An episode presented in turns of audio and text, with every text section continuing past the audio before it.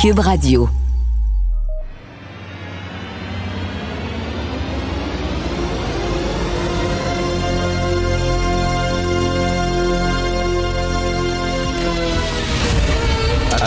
Attention, cette émission est laissée à la discrétion de l'auditeur. Les propos et les opinions peuvent choquer. Peuvent choquer. Oreilles sensibles s'abstenir. Richard Martineau. Martino. Un animateur pas comme les autres. Richard Martineau. Cube Radio. Bon mardi, merci d'écouter Cube Radio. Hier, on a reçu une sexologue et psychothérapeute, Nicole Desjardins, qui avait publié euh, un texte ce week-end dans la section Faites la différence concernant toute la théorie du genre. Et elle dit, euh, elle, elle n'est pas transphobe, elle n'est pas contre ça. Elle dit pas que ça n'existe pas des gens qui souffrent de dysphorie de genre, qui sont nés dans le mauvais genre, etc. Elle dit rien. Est-ce qu'on peut des fois, se poser des questions? Tu sais, parce que là, on dirait, là, on va, on va vite. On va vite, là. Un enfant se pose un petit peu des questions, puis c'est normal quand tu arrives à, l'adolescence. C'est un peu mêlé sur ton identité. Ah, là, on la voyait voir un psy. Euh, puis là, ben, il y a beaucoup de psys qui sont très biaisés, qui sont des psys, oui, mais aussi des militants. Et là, oh mon Dieu, dysphorie de genre, blablabla. Puis là, le train est parti de la gare, là. Elle a dit, on peut-tu, là, il y a comme, elle, elle, elle dit que je parle à des collègues qui sont des sexologues, qui sont des psychothérapeutes, puis ils trouvent qu'on va trop vite. Puis, euh, mais sauf qu'ils n'ont pas le courage que Mme Desjardins a eu euh, d'aller dans les médias puis de parler. Mais ils lui disent, nous autres, on veut pas, c'est un lobby qui est fort, etc., on veut pas. Mais vas-y, Nicole, vas-y, parle pour nous autres. Puis dit que, ben, il n'y a pas de consensus dans la communauté scientifique. Il y a beaucoup de gens dans la communauté scientifique qui trouvent que ça va trop vite. Bref, elle a reçu des messages suite à son passage hier à Cube Radio. Je vais vous en citer seulement deux. Euh, Bonjour Nicole, j'espère que tu vas bien. J'ai pris connaissance de ta lettre d'opinion qui est parue en fin de semaine dans le journal. Euh, je voulais par respect et par transparence, c'est tout poli, hein? Je voulais par respect, par transparence, elle doit être bienveillante, cette personne-là, t'aviser que j'allais faire des plaintes à l'ordre des sexos et à l'ordre des psychologues. Je respecte ta personne et je suis convaincu que tes intentions sont nobles. Ce ton-là, le mielleux, mais dans le fond, le euh, tabarnak. Mais je trouve hautement problématique l'utilisation de tes titres professionnels pour véhiculer une opinion mal documentée, avec des sources que je juge hautement insuffisantes et même parfois peu en lien avec l'opinion émise. Bon, elle la trouve biaisée. Ben non, les autres sont pas biaisés pantoute, là. Eh Non, non, l'autre côté, là, sa théorie du genre, ah ouais, vite, vite, vite, sont pas biaisés. Il y en a un autre qui est peut-être moins bienveillant, OK, qui écrit à Mme Desjardins. J'ai eu le fardeau de lire votre article dans le fabuleux recensement scientifique, le Journal de Montréal. Il rit du journal, évidemment, on a publié ça. Ça va contre-courant. Oh mon Dieu, qu'on on connaît la science au journal. Je suis tout à fait outré que vous ayez le droit de travailler en relation d'aide auprès d'êtres humains. Elle n'aurait pas le droit d'être psychothérapeute parce qu'elle ne pense pas comme eux autres. Votre manque de neutralité, ben oui, parce que lui est neutre. Votre position biaisée, mais surtout votre arrogance de vouloir pavaner votre transphobie. Vous rentrez peu crédible, blablabla, bla, bla, bla, etc. Vous contribuez à, à une mauvaise discussion, etc. J'aimerais comprendre votre expertise quant à l'approche transaffirmative. Euh, bon. Tabarnouche, elle n'a rien posé les questions, elle n'a rien dit. Ben, il y a des études. J'ai regardé les études scientifiques, et vous le savez, puis il y a même des pays hein, qui ont dit euh, les hommes qui se sentent femmes, euh, ils peuvent aller euh, compétitionner avec des femmes, ils peuvent aller dans les pénitenciers pour femmes. Il y a des pays qui ont fait ça, puis qui sont revenus en arrière en disant ça n'a pas de bon sens. Parce qu'il y a des gars qui ont été transférés dans les prisons pour femmes, puis qui ont commencé à commettre des agressions, puis tout ça. Puis tu sais, en disant wow, là, tu sais.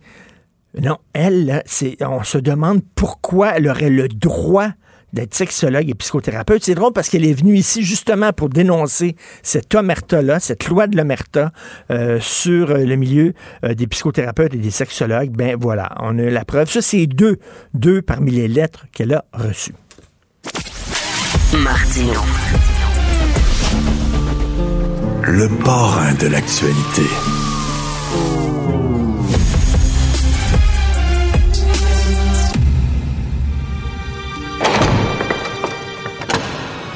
La criminalité, c'est un cycle. Et tu vois, le nouveau procès va se dérouler sans qu'aucun témoin ne se présente à la barre. L'histoire des criminels racontée par l'unique journaliste d'enquête, Félix Séguin. Félix, qu'est-ce qui se passe avec l'enquête sur l'incendie du vieux Montréal?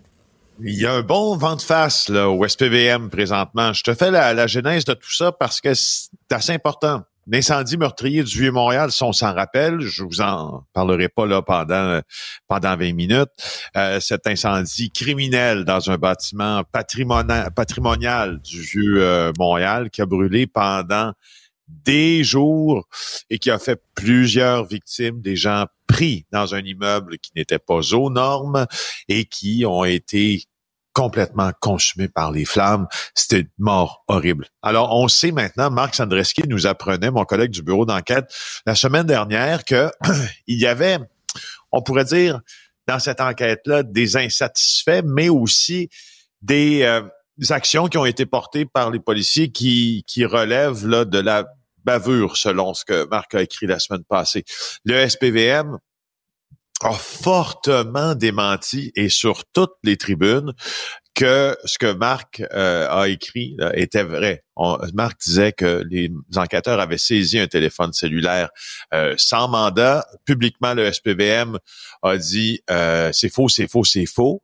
Mais quand mes collègues Marc et Jean-Louis Fortin ont gratté un peu plus, ils se sont rendus compte qu'ils pouvaient pas vraiment affirmer que c'était faux, puis qu'ils étaient un peu en rattrapage pour faire croire aux gens que, que c'était mmh, mmh. que c'était faux. Alors là, on apprend aujourd'hui que quatre des huit enquêteurs sont partis de l'équipe qui est supposée faire la lumière là-dessus à cause d'un climat de travail difficile. Il y a des conflits internes qui entourent la gestion de ce dossier-là. Euh, c'est l'incendie le plus meurtrier en 50 ans, c'est pas compliqué. Puis il y a une équipe qui est dédiée à ça. Alors, elle travaille sur des accusations sérieuses, là, des accusations d'homicide euh, il y a même euh, d'autres groupes qui sont mobilisés sur la langue de, la négligence criminelle. Alors, dans les semaines qui ont suivi la tragédie, c'était le 16 mars dernier, il y a deux enquêteurs qui sont partis. Il y en a deux autres qui ont quitté euh, en mi-octobre. Mi-octobre, c'est maintenant ça, presque. Alors, euh, ils ont été remplacés. Ça, il faut le dire. Sauf que pourquoi ils ont quitté, c'est ben ça qui est ben intéressant, c'est que, ben ouais, on dit que c'est un climat de travail toxique. Euh, puis il y a des, un, des enquêteurs, là, notamment, qui, qui a voulu changer d'équipe euh, à cause de ça. C'est une source anonyme. Pas ils sont pas autorisés à parler aux médias, ces gens-là, tu t'en doutes. Euh, et, il semble que ça allait très mal, tu vois. Est-ce qu'ils sont pas contents avec la façon dont cette enquête-là est menée? Est-ce qu'il y avait des critiques à faire? Entre autres, euh, entre autres, là, en tout cas, je te parle d'une sorte de caméra de surveillance. Il y en a qui ont demandé à changer d'équipe. Euh, des enquêteurs là qui avaient travaillé pendant une quinzaine d'années au crime majeur, dix ans aux homicides. Euh, et, c'est assez rare qu'au beau milieu d'une enquête comme ça, une équipe se, se vide entre guillemets. Et puis, regarde la réponse du SPVM hier. Écoute, je, je, cite, OK? Le SPVM, je, début de la citation, ne confirme pas et n'infirme pas ben. de tels mouvements au sein de son ben organisation. Come on! Come on! Mais écoute, là, je fais quelque chose de plus large avec toi parce que tu fais partie du bureau d'enquête, puis les journalistes du bureau d'enquête, vous voulez avoir des réponses à vos questions. Si tu moi, où c'est de plus en plus difficile d'avoir des réponses de la part des gouvernements, des gens en, autorité, tout ça, soit c'est chiavardé, soit ça prend du temps, soit ils veulent pas répondre, soit ils retournent pas tes appels. Maudit qu'on est, on vit avec un État opaque. Ah, écoute, écoute, tu peux, tu peux pas me dire, tu peux pas me convaincre. Euh, encore plus de ce que tu dis là. Je suis, je suis depuis des années là. Euh, ben, scandalisé, euh, disons-le, ben par le, manque de reddition de comptes de, de, des gouvernements, ben, en fait, de, de, nos gouvernements. Euh, on le compare souvent avec le gouvernement beaucoup plus ouvert américain, mhm. où c'est beaucoup plus facile d'obtenir des informations. Il y a plus d'informations qui sont décrétées comme étant publiques. Euh, bon, le caviardage dont tu parles, là, c'est fréquent. Là. Dans une semaine, là, je peux pas te dire c'est quoi, là, mais on va publier une histoire là, où on s'est fait envoyer des documents, il y a juste du noir dessus. Il y a juste du noir. Et euh, sur les retours d'appel, ben, tu vois, je trouve que en fait, c'est que là, quand tu quand tu fais une déclaration ainsi, je te rappelle la déclaration du SPVM, ne confirme pas et n'infirme pas. Ben, c'est n'importe quoi. quoi ça, c'est comme. Charles, c'est n'importe Ça me fait penser euh, ni pour ni contre, bien au contraire. oui, c'est ça. Ou, ou, ou, euh, ou encore à à Frank Zampino. Tu te rappelles euh, ce qu'il avait déclaré à la commission Charbonneau là, il y a une dizaine d'années lorsque questionné par, je pense que c'était Sonia Lebel à l'époque, maintenant euh, au Conseil du Trésor, mais ancienne procureure de la commission et procureure de la couronne. Frank Zampino avait pas dit... Euh, je ne pourrais pas affirmer que je ne pourrais pas l'exclure, que j'étais là. c'est quelque chose qui est un peu... Mais c'est un peu ça. on ne veut ni infirmer ni confirmer. Bon, on veut pas répondre. C'est ça l'affaire, là. Écoute, il y a même quelqu'un qui nous a déjà dit, si tu veux que je t'en raconte des histoires de, journalistes insensés, euh, de journalisme où c'est insensé plutôt, mais pas de journalistes insensés, euh, il y a, euh, je me rappelle plus de son nom, mais je, vais, je vais inventer un nom. Là. Disons là, euh, Pascal Bibot.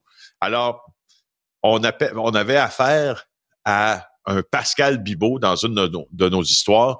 Euh, je pense que c'était une question de malversation ou de conflit d'intérêts. Alors là, Pascal Bibot répond au téléphone. On sait que c'est son téléphone. On sait que c'est sa voix. Il s'identifie comme Pascal Bibot. Puis quand on commence à lui poser nos questions, est-ce vrai, Monsieur Bibot, que vous étiez euh, à telle date, à telle place, avec telle personne, vous avez remis tant d'argent? Il dit, euh, je ne suis pas Pascal Bibot. Alors, dans le journal, dans le journal, la citation, c'était la suivante. C'était, ouvrez les guillemets, je ne suis pas Pascal Bibot, fermez les guillemets, citez Pascal Bibot. dit Pascal Bibot. Oui, je ne suis pas, je ne suis pas Pascal Bibot, dit Pascal Bibot. Alors, euh, tu sais, c'est Non, c'est le plus, le plus dur. Et même, même euh, animateur radio, là, quand un ministre est dans l'eau chaude, tu veux l'avoir pour lui poser des questions lorsqu'il est critiqué. Non, ils sont pas là, ils sont pas disponibles. Quand, quand ils ont des choses à vendre, par exemple, mais tabarnouche que leur attaché de presse t'appelle. Est-ce que ça vous tente ah ah de, recevoir tel ministre? Il y, a, quelque chose à, à proposer, à présenter, un projet de loi qui a déposé. Là, ils veulent t'avoir. Mais tu sais, c'est ça qui est fatigant. Donc, euh, écoute, on revient là-dessus. Euh, c'est opaque au SPVM. On veut rien ah dire sur ce qui se passe là. Puis, tu sais, euh, Fadi Daguerre était le, directeur du SPVM, était l'invité de Tout le monde en parle à Radio-Canada dimanche. Euh, je peux pas dire qu'il s'est fait boxer, là, Fadi Daguerre. Là. Euh, à tout le monde en parle. Là. Ben il a eu ben l'opportunité de dire qu'il ne voyait aucune bavure, que les personnes sur ce dossier-là avaient beaucoup d'expérience. Puis bref, euh, on questionne pas c'est parce que tu peux faire dire ce que tu veux finalement. Euh, tu sais, à des mots maintenant. Nous, ce qu'on dit, c'est pas que les gens qui sont là n'ont pas d'expérience, c'est que les gens qui sont là maintenant ont été remplacés parce qu'il y en a qui, qui étaient en froid et puis qui n'étaient pas d'accord avec la manière dont l'enquête était menée. Je veux pas faire un très mauvais jeu de mots, mais il n'y a pas de fumée sans feu, désolé, là, mais tu sais, ça sent mauvais. S'il si y a tant de départs que ça, c'est parce que peut-être qu'il y a des gens qui sont pas contents dont la façon dont l'enquête est menée. Il va certainement avoir des suites de ça. On va suivre ça. Merci beaucoup, Félix Séguin du bureau d'enquête. Merci, salut. Bye. Avis à la gauche. Ben oui, on le sait. Martineau, ça n'a pas de bon sens comme il est bon. Vous écoutez Martineau. Cube Radio. Cube Radio. Cube Radio. En direct à LCN. 8h45, on va aller rejoindre Richard Martineau à Cube Radio. Salut Richard. Salut Jean-François. Je ne sais pas si tu as envie d'aller voir Taylor Swift à Toronto, mais selon le devoir, ça va coûter entre 1500 et 6600 dollars pour aller voir Taylor Swift à Toronto. Mais j'espère qu'elle va chanter trois de ses chansons.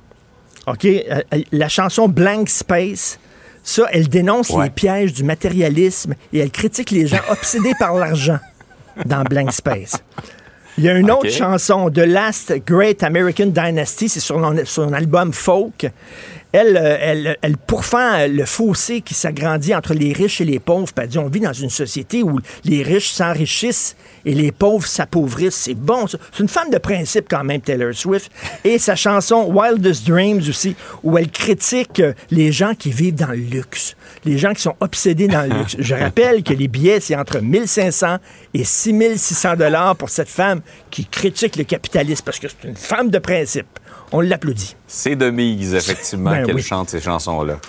Hey, Richard, euh, il y a des fonctionnaires qui euh, sont en télétravail. Qu'est-ce que c'est ça? ça, c'est ta, c'est ta perception du travail des fonctionnaires en télétravail? Je t'entends pas. Je t'entends pas. On a un problème technique, mais je travaille très, très fort, Jean-François, pour ma chronique de demain. Je fais des recherches. Là, Là où il y a de l'homme, il y a de l'hommerie, OK? Ouais. Et on m'a allé travailler chez nous. Écoute, j'ai une anecdote qu'une collègue de travail vient de me raconter. Ça vaut 100 000 piastres. Elle travaillait dans une entreprise et sa, sa gestionnaire, la fille qui était en haut d'elle, OK, le vendredi était jamais rejoignable. Elle faisait du télétravail, mais elle était jamais rejoignable. Et à un moment donné, elle a su, mon ami, que sa collègue, le vendredi, elle partait. Elle restait pas chez eux, elle partait.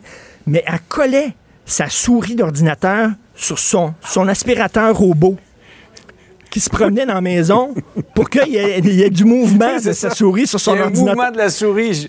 J'ai entendu des histoires comme ça, oui. Alors, elle faisait ça. Et là, elle partait toute la journée.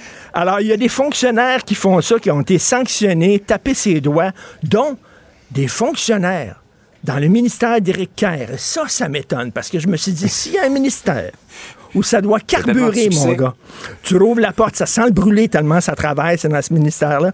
Et là, Sonia Lebel, qui s'occupe justement de l'administration, euh, elle dit, euh, l'administration gouvernementale, elle a dit lorsqu'on on s'est lancé dans le télétravail, il n'y a pas vraiment de façon de vérifier si les fonctionnaires vont travailler ou pas. On est allé au pif, finalement. Tu sais, on s'est pas basé sur des études, sur des paramètres, sur des façons de faire. C'est comme ça à CAC, tu sais, la même chose que le troisième lien. On a besoin d'un troisième lien, mais on va en faire un. Il n'y a pas d'études ou quoi. On y va au pif, au flair. Donc, on a fait ça avec le télétravail et là, on se rend compte, oh mon Dieu, il y a des gens qui en profitent. Gadon, gadon, toi. Hein? Alors, euh, il y a des gens qui ont été tapés sur les doigts. On espère que ça va être un peu mieux encadré parce que je suis sûr qu'il y en a le vendredi. C'est ça qu'ils font. Oh oui. Comme ça. Ça doit se la couler douce. Faut pas généraliser. Il y a certainement Non. beaucoup de fonctionnaires qui font bien leur travail. là. Euh, C'est c'est une sûr. minorité, mais comme toujours, ces gens-là, on les paie. C'est nous qui payons Ben, pour écoute, euh, des services. Et même dans le privé, je veux te dire, là, même dans le privé, les gens qui ont décidé de faire du télétravail la moitié Mm. du temps, il y en a qui doivent pas mal regarder la télévision puis être dans le frigidaire, là, la tête dans le frigidaire. C'est sûr. Hey Richard, il y a des parents qui s'inquiètent de l'ouverture d'un centre d'inhalation supervisé juste à côté d'une école élémentaire dans Saint-Henri. C'est à Saint-Henri, donc un centre d'inhalation supervisée de drogue. C'est très correct. Je pense que sais, la réduction des méfaits, il y a des gens qui vont se droguer de toute façon. Vaut mieux qu'ils le fassent dans un environnement sécuritaire. C'est à 80 mètres d'une école. Ouais. Écoute, à 80 mètres d'une école, et il y a une chercheuse de l'Institut national de recherche scientifique qui a fait une recherche sur 39 sites du genre. Ça, c'est dans le devoir, sur 39 sites du genre. Et elle dit qu'en moyenne, ces établissements-là sont situés à 603 mètres d'un établissement scolaire. 603, là, on parle de du compte. 80 mètres. Et écoute, il va avoir, à côté de ce centre d'inhalation-là, il va avoir aussi des, euh, des, euh, des appartements euh, pour les personnes euh, itinérantes qui ont des problèmes de santé mentale et de toxicomanie. On peut, on peut critiquer ces parents-là en disant Ouais, ouais, mais là, Mhm. c'est pas dans ma cour. Mais est-ce que vous aimeriez, vous, qu'à l'école, à Ouais. côté, à 80 mètres de l'école, tu sais, il y a tellement d'endroits où on peut construire ces centres-là. Puis on dit tout le temps, on consulte la population. C'est drôle, hein? Ces gens-là, ils n'ont pas été consultés. On leur impose Non. ça. Ça fait longtemps qu'ils disent, on n'en veut pas de ça. Pas qu'on veut pas de ce site-là. On trouve qu'il est trop près d'une école. On les écoute pas. Souvent, on a l'impression, puis c'est comme ça des fois avec l'administration municipale, on dit qu'on consulte la population, mais finalement, leur idée est faite. Ils consultent ceux qui pensent comme eux, puis ça vient de finir. Donc, je comprends parfaitement ces, prof- ces, ces parents-là de dire c'est un petit peu trop près Ouais. d'un établissement scolaire. Pourtant, le ministre Lionel Carman a déjà dit qu'il n'y aurait pas de projet qui verrait le jour sans acceptabilité sociale. ça Ben sent pas oui. l'acceptabilité sociale présentement. Non, ça sent pas. Absolument pas. Hey, je vais te laisser aller faire ta recherche, pour ton émission là. de demain. Ben euh, oui. Richard, là, tu, vas, tu, tu vas travailler fort. On va travailler. Même si tu es dans le télétravail. Travailler très fort. En bédaine. Salut. hey, bonne journée. Bonne journée. Si l'actualité était un vase brisé, ce serait lui qui recollerait les morceaux. Martino. Le choix des connaisseurs. Émotionnel ou rationnel? En accord ou à l'opposé? Par ici, les brasseurs d'opinion et de vision. Les rencontres de l'air. À cette heure-ci, habituellement, on discute avec Thomas Mulcair et Jean-François Lisée, mais Jean-François est en vacances cette semaine et le mardi, Thomas Mulcair enseigne, donc ce qui me permet de discuter avec euh, l'excellent analyste politique Nick Payne. Salut Nick. Salut, mon Dieu, les, les souliers sont grands. tu les choses très bien.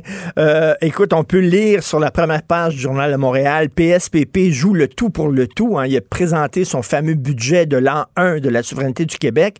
Et en plus, il dit, si vous votez pour moi, le moi, il n'y aura pas de tatouinage. Il va y avoir un référendum dès le premier mandat, même si les sondages démontrent que l'option n'est pas populaire. Qu'est-ce que tu en penses? PSPP, Paul Saint-Pierre Plamondon, est en train de réparer quelque chose. C'est ça qu'il faut voir derrière ça. Il y a eu, à travers, tu connais l'expression, le célèbre, le célèbre flou artistique référendaire, il y a eu un bris de confiance entre le Parti québécois et les électeurs du Québec. Pas seulement les souverainistes, C'est-à-dire qu'évidemment, ça a été toute cette période où le PQ était jamais sûr de son affaire sur son référendum, ça a été très démobilisateur dans son électorat premier, chez les souverainistes, évidemment, mais dans l'électorat plus large, n'importe quel parti politique qui n'est pas capable d'être clair sur son option fondamentale, qui a l'air de vouloir transiger là-dessus en fonction des sondages, c'est pas un parti qui est digne de confiance. Hmm. À mon sens, on a beaucoup sous-estimé la portée de ce problème-là euh, sur le, le, destin du Parti québécois au fil des dernières années, avant que Saint-Pierre Plamondon décide de de revenir à une ligne plus claire là-dessus. Et alors, lui, en ce moment, c'est ce qu'il fait. Il tient sa ligne de façon très ferme, il est imperturbable.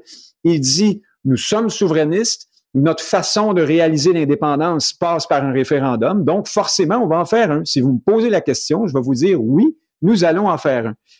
Ça, ça a plusieurs vertus. Bien sûr, ça, ça répare le bris de confiance dont je te parlais, mais ça prive aussi le Parti libéral de son anane, ou peut-être même François Legault aujourd'hui, qui est le Parti libéral 2.0. Hein, on le sait, c'est lui désormais qui joue le rôle de, de, de brasseur d'épouvantail, là, puis bon, en tout cas, au moins autant que les libéraux, parce que, tu sais, on dit souvent que euh, les libéraux peuvent pas espérer mieux que de voir le PQ revenir à la souveraineté euh, et à l'engagement référendaire.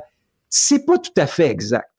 Ce qui était une manne extraordinaire pour les libéraux, c'était justement de pouvoir soulever le malaise des péquistes sur le référendum en disant tout le temps, ah ah, vous voyez, eux, ils vont vouloir faire un référendum.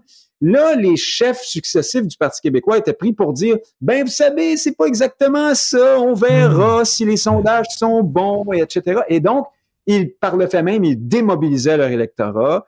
Ils avaient l'air un peu opportunistes et pas complètement Et à cacher, et à euh, cacher leur vraie nature, justement. Là. À cacher leur vraie nature.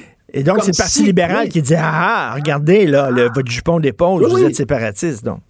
Comme si c'était honteux, euh, ce qui permettait aux libéraux de ne pas aller sur le fond.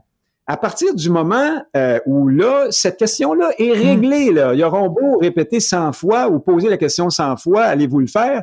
PSPP répond oui, on le fait. Alors après ça, il faut discuter du projet lui-même. Et moi, je pense que là-dessus, quand je parle du projet, je parle du projet d'indépendance, je pense que là-dessus, les libéraux sont pas mal moins heureux qu'on le dit. Ils sont en faillite intellectuelle et politique depuis des années sur la question du statut du Québec parce que il y a rien à obtenir dans le Canada. Sinon, des claques au visage, une à gauche, une à droite, on recommence, on se fait dire non, ça marche jamais tout échoue tout le temps. Et tout ce qui leur reste, c'est le discours de peur, puis vous allez perdre vos pensions, vous allez attraper le scorbut, puis la peste, et tout ça. ça marche plus tellement bien. ça fait un bon bout de temps que ces histoires-là collent moins. Alors, mais, mais, moi, je pense mais, OK, on va discuter, OK? Parce que moi, je me pose une question. Il y, a, il, y a deux, il y a deux sortes de politiciens.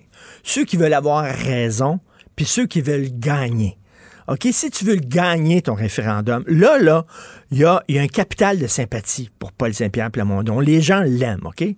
Donc, bâtis ton capital de sympathie, bâtis-le, amène des gens dans ton parti, montre que tu peux avoir la job de premier ministre, que tu es suffisamment responsable pour ça. Amène-les tranquillement vers la souveraineté. Plutôt qu'arriver gang haut, nous autres, on y va. Là, il y a peut-être des gens qui aiment Paul Saint-Pierre Plamondon, qui sont pas nécessairement souverainistes, qui vont dire, ah, là, là, là, non, je recule. Je, ouais. je discute avec c'est. Un bon, c'est un bon argument, mais ils ont, d'abord, ils ont trois, trois bonnes années pour réfléchir. Hein, et euh, il maintient, c'est pas nouveau ça chez PSPP, l'engagement référendaire. Là. Dès sa campagne à la chefferie du PQ, la plus récente, il était déjà euh, dans ce discours-là.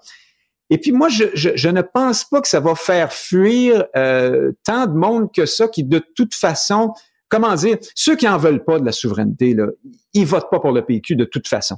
Alors, hmm. euh, les péquistes ont passé assez d'années à essayer de ratisser trop large à mon point de vue. À un moment donné, là, quand ça veut pas, ça veut pas. Si tu es souverainiste, il faut que tu assumes l'engagement référendaire. Ce que je pourrais répondre à, la thèse que tu amènes aussi, c'est que elle a été essayée, cette formule-là. C'était ça le mm-hmm. flou référendaire. C'était de dire, et, et, même on le disait clairement, on disait, les Québécois sont pas prêts, on va les prendre par la main, euh, l'appétit vient en mangeant, on va leur donner un bon gouvernement provincial, puis là, ils vont voir qu'on est tellement fin que finalement, ben ça vaudrait la peine. On a vu les résultats. Ça n'a pas marché, ça a...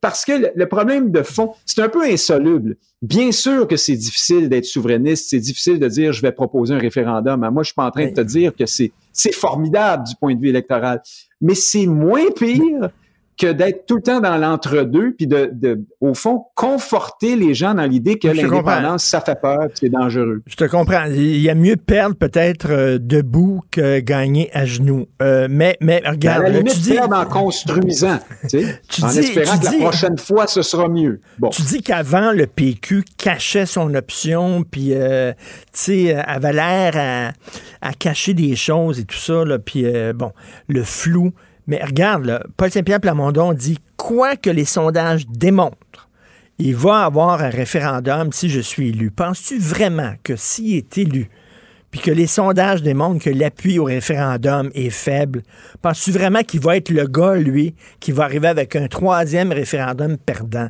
On le sait tout de suite que non, c'est pas vrai. Ben oui. Bon. Écoute, il y a une plage de raisonnabilité là-dedans. Si il prend le pouvoir puis que la souveraineté est à 17% j'ai comme l'impression, moi aussi, qu'il va choisir d'autres méthodes d'action. Cependant, euh, la plage existe. Euh, prends, par exemple, 95. Tu sais que quelques... Au début de la campagne référendaire, en 95, euh, l'appui à la souveraineté était à 40, 38, 40% était le même qu'aujourd'hui, en fait. Euh, il était même un peu plus bas parce que à l'époque, on posait toujours la question dans les sondages de la souveraineté association. Oui. Une question qui a tendance à, aller chercher un peu plus d'appui. Donc, euh, la campagne à elle seule a permis à l'option du oui de grimper substantiellement. Alors, c'est sûr que, à mon point de vue, si les péquistes, un jour, on est encore loin de là, mais là, on fait euh, de la politique fiction, ils sont, si un jour ils prennent le pouvoir et qu'ils ont 36 d'appui pour la souveraineté. moi, j'ai l'impression que PSPP, euh, dans sa philosophie actuelle, dirait j'y vais quand même, je prépare le terrain, j'annonce, puis on fonce. Euh, il faut hmm. dire aussi que si un jour le PQ accède au pouvoir, ce sera probablement parce qu'il aura convaincu suffisamment d'électeurs que ce projet-là est viable et intéressant. Là. À mon point de hmm. vue, hmm. c'est pour ça que c'est important pour Saint-Pierre Plamondon de de rester clair et assez ferme sur son option. En disant, vous savez, si, vous votez pour moi, vous le savez que vous votez pour un gouvernement souverainiste. Ça va être ça. Louis Bernard disait, Louis Bernard, grand commis de l'État, euh, un homme qui sera, dont le nom sera dans les livres, les livres d'histoire, qui est très respecté, qui a été candidat lui-même à la chefferie du Parti québécois, disait jusqu'à tout récemment, je pense qu'il le dit encore, faut qu'on dise aux gens que s'ils veulent pas de l'indépendance, mais qu'ils votent pas pour nous. Euh, c'est exactement hmm. comme si le, le Parti conservateur disait, écoutez, si vous voulez pas des mesures conservatrices, hmm. ne votez pas pour nous, allez chez Justin Trudeau. Il y a, d'autres adresses pour ça. Nous, c'est pas notre spécialité. C'est pas notre Non, non mais c'est honorable de faire ça, c'est honorable, mais en même temps, comme je te dis, tu veux gagner. Est-ce que c'est pas mieux d'être un peu plus ratoureux pour faire gagner l'option, là? Ben, l'histoire te répond. Euh, à date, ça n'a pas fonctionné, la méthode prétendument ratoureuse. Et tu te souviens des expressions, euh, les fameuses astuces, euh, les cages à homard. Les cages à tout, les- tout- tout le bagage d'expressions prétendument stat- stratégiques du PQ des souverainistes, ça n'a pas marché. Ça a Mhm. toujours l'effet inverse. T'as l'air de cacher quelque chose. T'as- tu déprécies l'idée elle-même parce que tu envoies le message aux gens que même toi, t'es pas sûr de ton affaire. Là.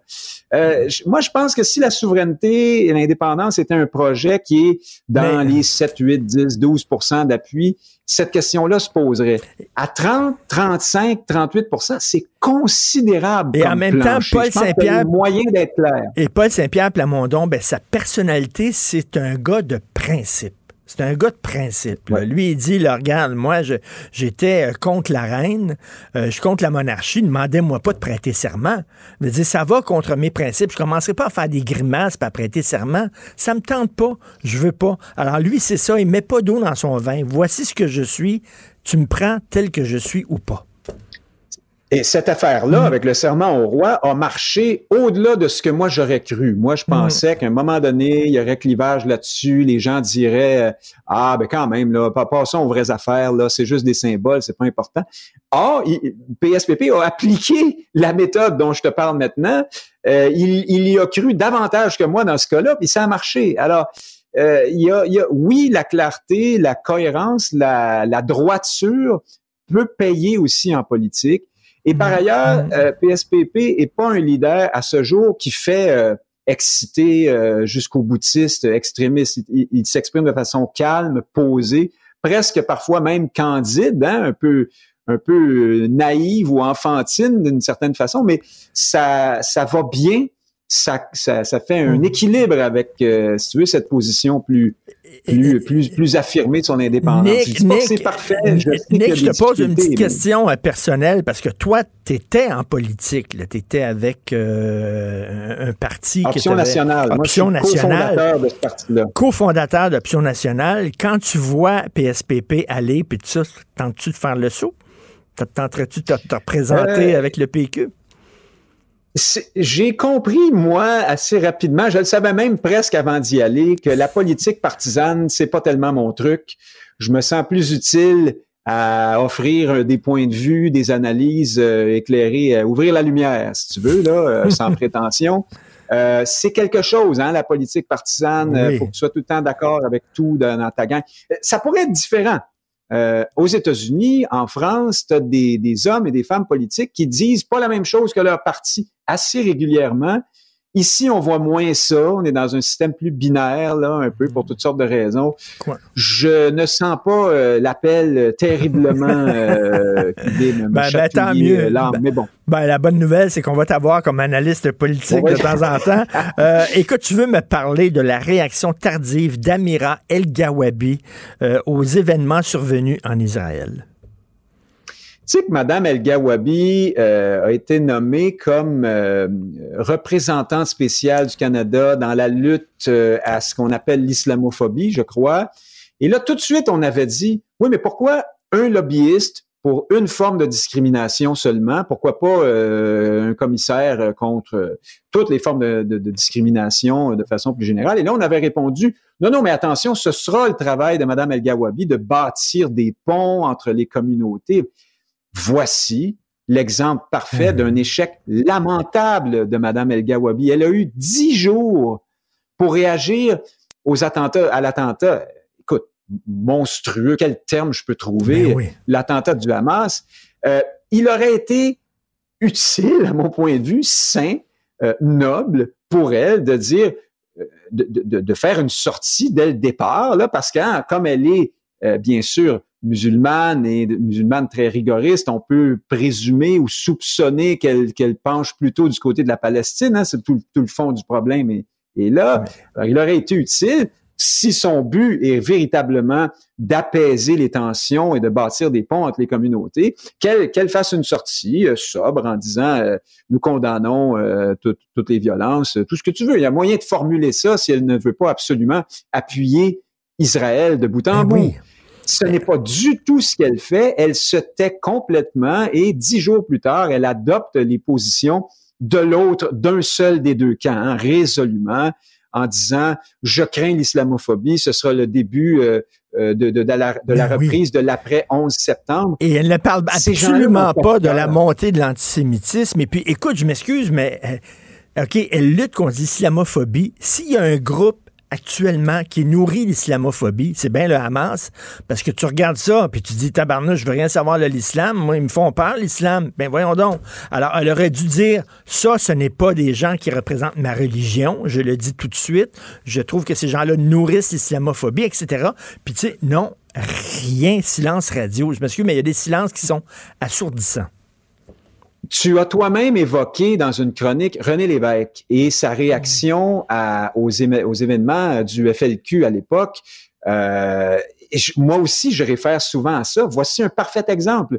Un indépendantiste, René Lévesque, qui avait vertement, fermement, de façon euh, absolument claire et sans aucune équivoque, condamné euh, les gestes posés par le FLQ, même si c'était un peu en même temps son camp politique. Il avait dit non, ça c'est pas pour nous. Nous, on ne touche pas à ça. Nous condamnons ça. Nous, nous, nous allons de toutes nos forces nous battre contre une telle violence. Il était capable de marcher et de Mhm. mâcher de la gomme en même temps. Il y a plein d'autres exemples de ça. Mais- Dans le cas de l'islam rigoriste que représente, à mon point de vue, Madame El Gawabi, le- écoute, Richard, l'existence même de l'islam et de toutes les réalités et éventuellement les problématiques qui l'entourent sont nées dans l'esprit du Québécois moyen là, à partir de septembre 2001. Avant Mm. ça, on était Mm. très peu conscient Mm. de cette réalité-là. Et l'islam s'est inscrit dans les esprits au Québec à travers euh, les écrans de télévision par lesquels on voyait des attentats terroristes abominables commis au nom de cette religion-là. Il est normal dans un tel contexte que les gens aient des craintes, aient des peurs. Ben oui. C'est la moindre des choses. Ben C'est à ça que ça sert, le terrorisme, malheureusement. Alors, prétendre que l'islamophobie, entre guillemets, est arrivée comme ça, là, comme une, une émanation spontanée parce que nous serions un peuple raciste euh, et tout ce que tu voudras. En partant, c'est une, mé- c'est une méthode et une démarche euh, qui est Et- typique de, de celle des activistes. Et. Nick, euh, bon, lors- j'ai lu qu'il y a, il y a un chargé, euh, de- il y a un responsable équivalent de Mme Egawabi pour l'antisémitisme au Canada. On entend peu parler de cette personne-là. Cela dit, Ouais. toi puis moi, là, en terminant, il y a des lois contre les discours haineux. Euh, Est-ce qu'on a besoin de, de postes comme ça, chargés de, de la lutte à ben l'antisémitisme ou à l'islamophobie? On n'a pas besoin de ça. Ben là, c'est parce qu'on finira plus d'abord. Ben Puis oui. ce que je suis justement en train de dire, c'est que le fédéral a, a- a plié les genoux, a ouvert les bras à des activistes, à des gens qui sont, à des lobbyistes, des gens qui sont là pour une et une seule cause. Euh, il aurait fallu quelqu'un. Tu sais, ce qui a mené à ce que certains appellent aujourd'hui l'islamophobie, c'est bien, entre autres, le fait que les représentants de ces communautés-là n'ont jamais été audibles pour condamner quand c'était le temps des violences abominables. Et, et Madame El Gawabi poursuit cette tradition-là. Elle poursuit cette tradition de l'imposition d'une idéologie, d'une vision, euh, de façon totalement insensible.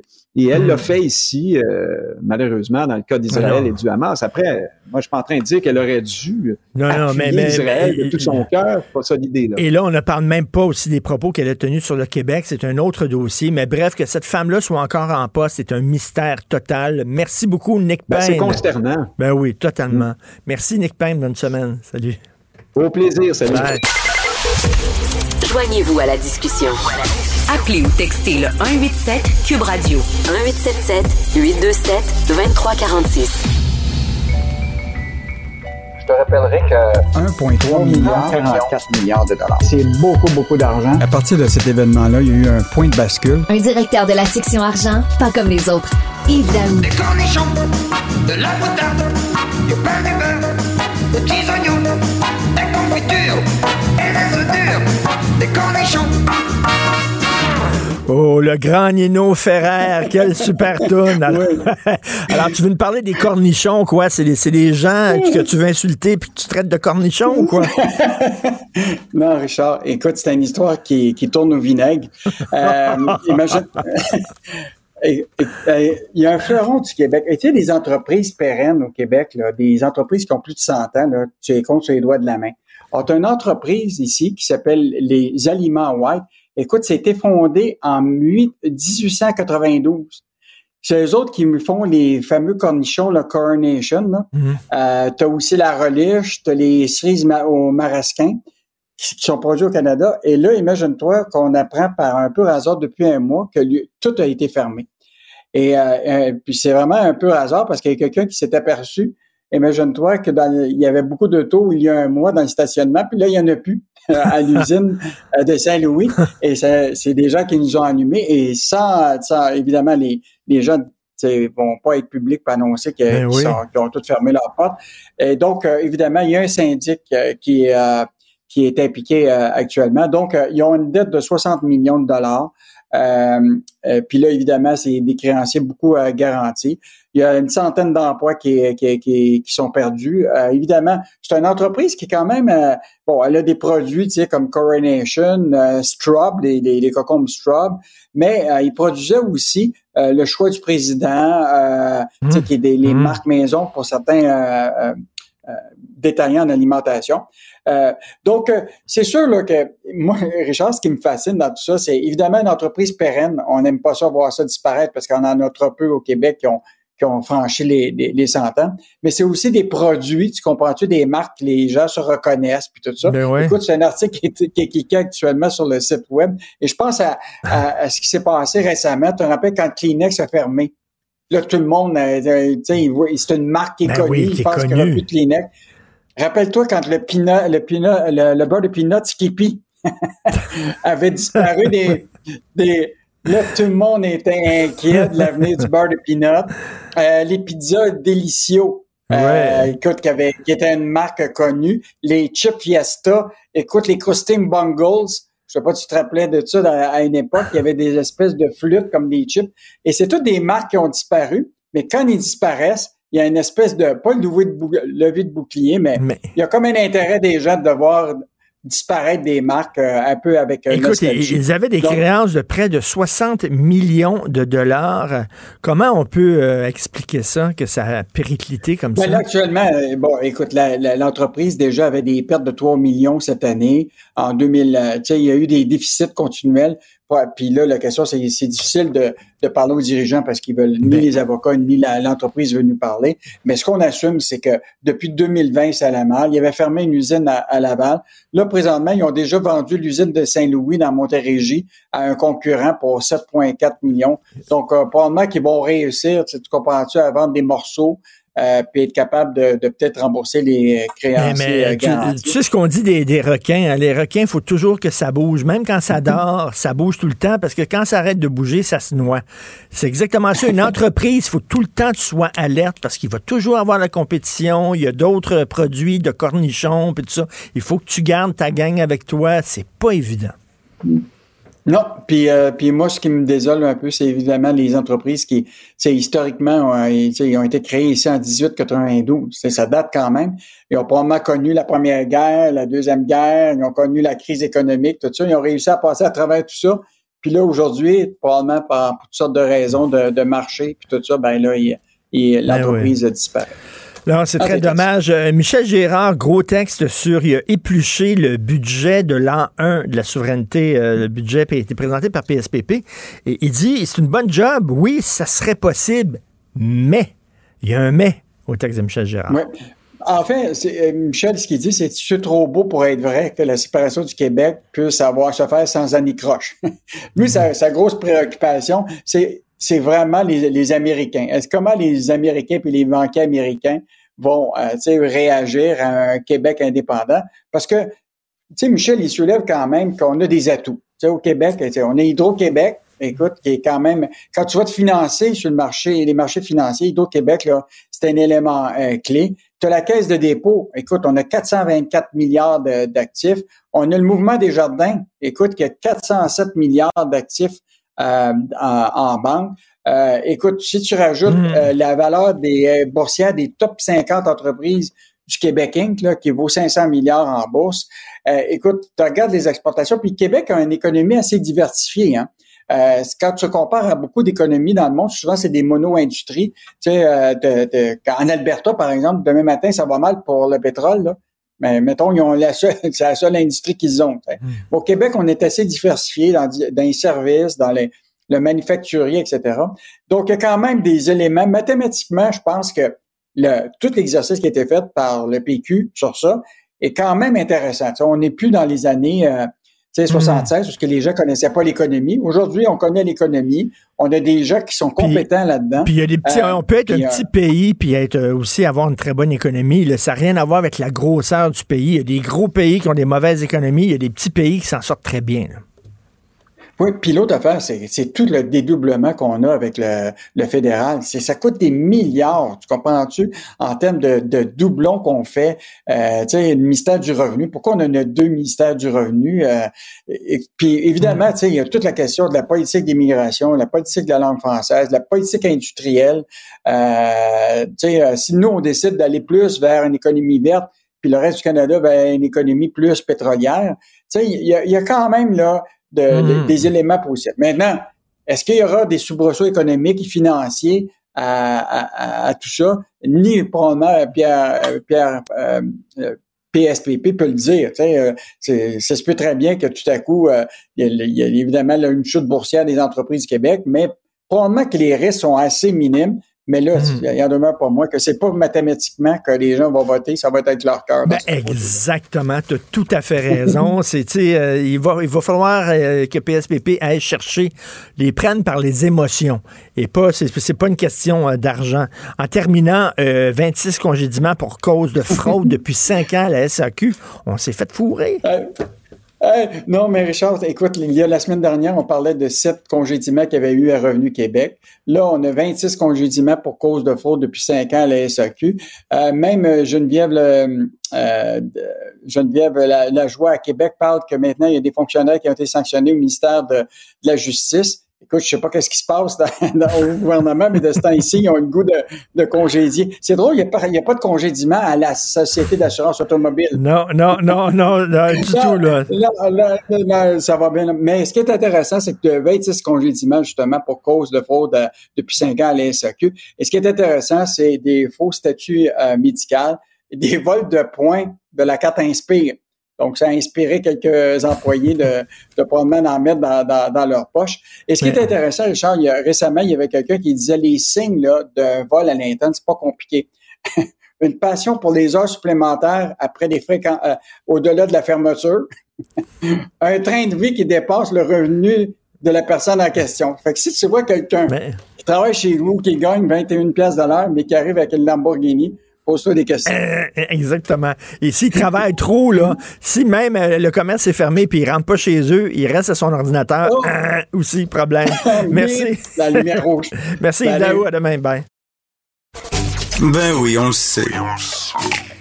Martineau, ça n'a pas de bon sens comme il est bon. Vous écoutez Martineau. Cube Radio.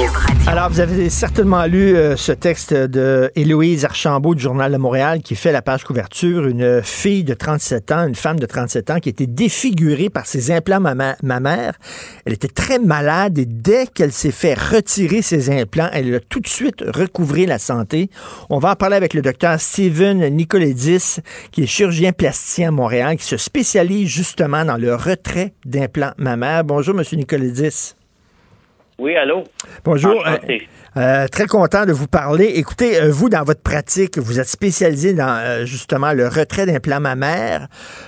C'est quoi le pourcentage, mettons, de gens, de femmes qui se- font retirer pour des raisons de santé? J'imagine il y en a qui se font retirer ça parce qu'elles le regrettent, elles aiment pas avoir de trop gros seins, etc. Mais c'est quoi le pourcentage qui le font pour des raisons de santé? Il y a- euh, C'est pas un- une question facile à répondre. On pense que c'est aux alentours, l'incidence de, de la maladie des implants mammaires, c'est aux alentours de 10% OK. Euh, par contre, j'en ai, you know, certainement des. J'ai euh, discuté avec plusieurs femmes avec beaucoup euh, d'expérience, ceux qui ont des sites Internet qui ont des centaines de milliers de femmes. Et selon eux, c'est juste une question de temps avant qu'on développe. C'est que tout le monde va développer les maladies de, de- des implants mammaires. C'est juste une question de temps euh, avant qu'ils développent ça. Mais c'est quoi la maladie des implants mammaires? en effet, c'est c'est quelque chose euh, reconnu aux États-Unis maintenant. En effet, euh, les compagnies d'implantes sont obligées d'annoncer maintenant qu'une certaine pourcentage de femmes vont développer une constellation, une collection de symptômes qui sont assez euh, classiques. Les symptômes dont Elisabeth parlait sont assez classiques, c'est-à-dire les choses surtout fatigue chronique, hmm. euh, des, euh, des allergies alimentaires, des problèmes respiratoires, du mal difficulté à concentrer, les yeux sèches, la bouche sèche, des euh, problèmes de peau. En effet, c'est comme ils réagissent à leurs implantes mammaires. Parce que euh, ben, finalement, docteur, euh, euh, docteur Nicoledis, c'est que c'est pas naturel de se faire implanter des choses comme ça, artificielles, dans le corps. Et là, c'est normal que le corps réagisse? Absolument, absolument. Et maintenant, avec, you know, dans le temps, on les implantes mammaires, hein, c'est ça peut être des implants n'importe où dans le corps. en effet, il y a des euh, il y a un autre problème avec les euh, un genre d'implantation qui est fait urologique, beaucoup plus compliqué à enlever, euh, à lequel les femmes vont réagir et, c'est très difficile à enlever cet apparatus urologique qui est posé à l'intérieur du corps, vraiment hmm. dans le péritoine. Um, you know, dans le temps, et même quand moi j'ai fait mes entraînements avec McGill, on, se faisait dire toujours non, non, les implants mammaires sont complètement bénins. Euh, il y a zéro problème avec ça. Um, et c'est ça que j'avais appris en, you know, pendant mes entraînements. Et euh, en effet, le, problème, c'est que c'est tout le cas. C'est les implants mammaires causent des problèmes ah assez importants. Et, et c'est quand j'ai réalisé en mai 2021 you know, il y avait une période d'à peu près deux ans que j'en posais et que je, je les enlevais, toujours avec l'intérêt d'essayer de déterminer c'était quoi les facteurs de risque. Pourquoi une femme va tomber malade, mais une autre femme ne va pas tomber malade. Mhm. Et en effet, Elisabeth est un peu est un super euh, elle fait un point très important, c'est you know, une des choses qu'on pensait, c'est ces genres de personnes atopiques, c'est-à-dire, peut-être vous avez entendu parler des enfants atopiques qui ont l'asthme, souvent des problèmes de peau, ils réagissent mal à leur environnement. Alors ça, c'est ça, c'est parmi les patients à risque de développer maladie des implants mammaires. Ça m'intéressait beaucoup. J'essaie à, à regarder ça, mais à, un moment donné, je commençais à rencontrer des femmes qui avaient zéro facteur de risque, mais ont quand même tombé malades. Et c'est à ce temps-là que j'ai décidé, OK, oublie ça, je peux plus identifier une femme hmm. qui va qui va être pas à risque. Hmm. Alors, je, je risque causer de dommages pour quelqu'un. Ça, j'ai décidé non, you know what, j'arrête à poser, je vais juste les enlever. Ah oui, ah oui. Donc, euh, vous avez évolué. C'est intéressant ce que vous dites. Au début, vous posiez des implants mammaires, mais là, vous dites non, je le fais plus parce que c'est trop dommageable pour la santé. Oui, effectivement. J'étais plus convaincu.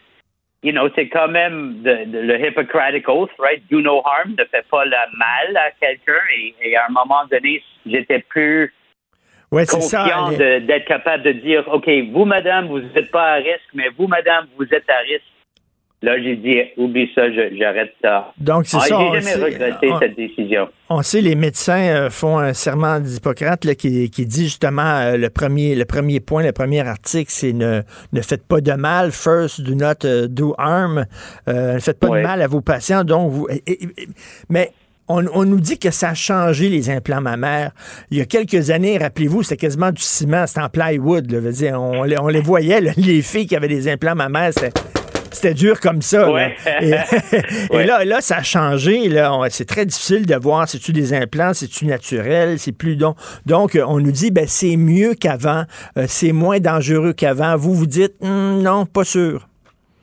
Well, you know, c'était le, le, premier, en effet, you know, les, il y a des gens qui disent, pourquoi maintenant tout à coup euh, ça commence, commence à parler? Ouais, en effet, c'est pas depuis maintenant, c'est euh, j'imagine que vous vous rappelez de, du grand euh, recours collectif contre Dow Corning dans les années 80.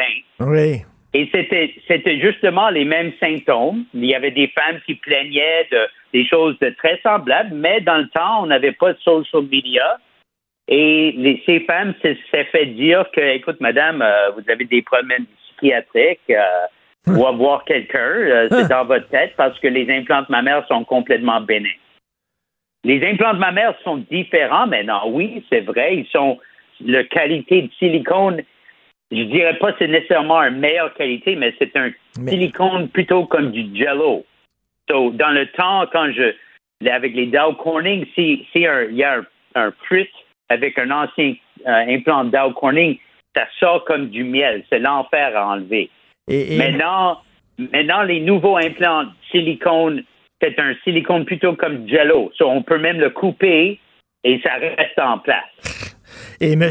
Nicole Edis, euh, vous dites, là, il y a des femmes qui avaient des implants mammaires, puis elles croyaient qu'elles avaient des problèmes psychologiques, puis on le dit, allez voir des psychiatres. J'ai une collègue ici du bureau, une de ses amies euh, s'est fait implanter, euh, s'est fait mettre des, poser des implants mammaires, puis là, elle est devenue, elle, dit, j'étais comme dans un brouillard. J'avais de la difficulté à me concentrer, tout ça. Et finalement, c'était pas des problèmes psychologiques, c'est que c'était, c'était causé par ces implants. Exactement. Exactement. Donc, en effet, et ça, c'était un des plaintes d'Elisabeth. Elle avait la difficulté à concentrer. On appelle ça brain fog. Ah oui, donc, docteur Steven Nicoladis, vous, vous avez vu de très près, vous en avez poser des implants mammaires. Euh, vous avez vu les problèmes que les femmes avaient. Est-ce que vous, vous ne conseillerez plus jamais maintenant à une femme de se faire des femmes qui sont qui veulent se faire euh, euh, implanter des prothèses, vous leur diriez quoi? Fais pas ça parce que ça peut être dangereux pour ta santé. Oui, moi, certainement, je vais jamais permettre mes filles de, recevoir des augmentations. Et, euh, non, je ne le conseille pas. Il y a d'autres options. Il y a le transfert de gras qui se fait. OK. Et euh, c'est pas. On peut pas augmenter autant qu'avec un implant mammaire. C'est c'est pas aussi. Euh, you know, quantité fixe, mais quand même, on a l'avantage d'un liposuction ailleurs et, et, le, et c'est quelque chose de plus naturel. Mais, mais plutôt, you know, j'ai quand même des femmes je comprends des femmes qui disent écoute, j'ai besoin de ça pour mon confiance, j'ai autrement j'ai zéro tissu. Hmm. Je comprends ça, c'est pas facile. moi, je, je l'ai dit, écoute, je, je conseille pas ça, mais si vous euh, il y a, vous avez cette option de transfert de gras, si vous en avez du gras, hein, heureusement souvent les patients qui ont plus besoin euh, de volume au sein sont tellement minces qu'ils ont pas du gras à obtenir et là ils ils sont dans une, situation difficile parce que là. Mais, mais, mais, docteur, docteur Nicolas est-ce qu'ils peuvent, ils peuvent prendre le gras d'une autre personne? Non, non, non, non, ah, absolument pas. Ah, non, non, non. ça, c'est parce qu'ils vont rejeter ça. C'est comme un. Ah. le principe de transplantation. Ça, ça, ça se fait pas parce que Hmm. ils vont réagir à ça. il faut absolument que ce soit le gras du, du patient. OK.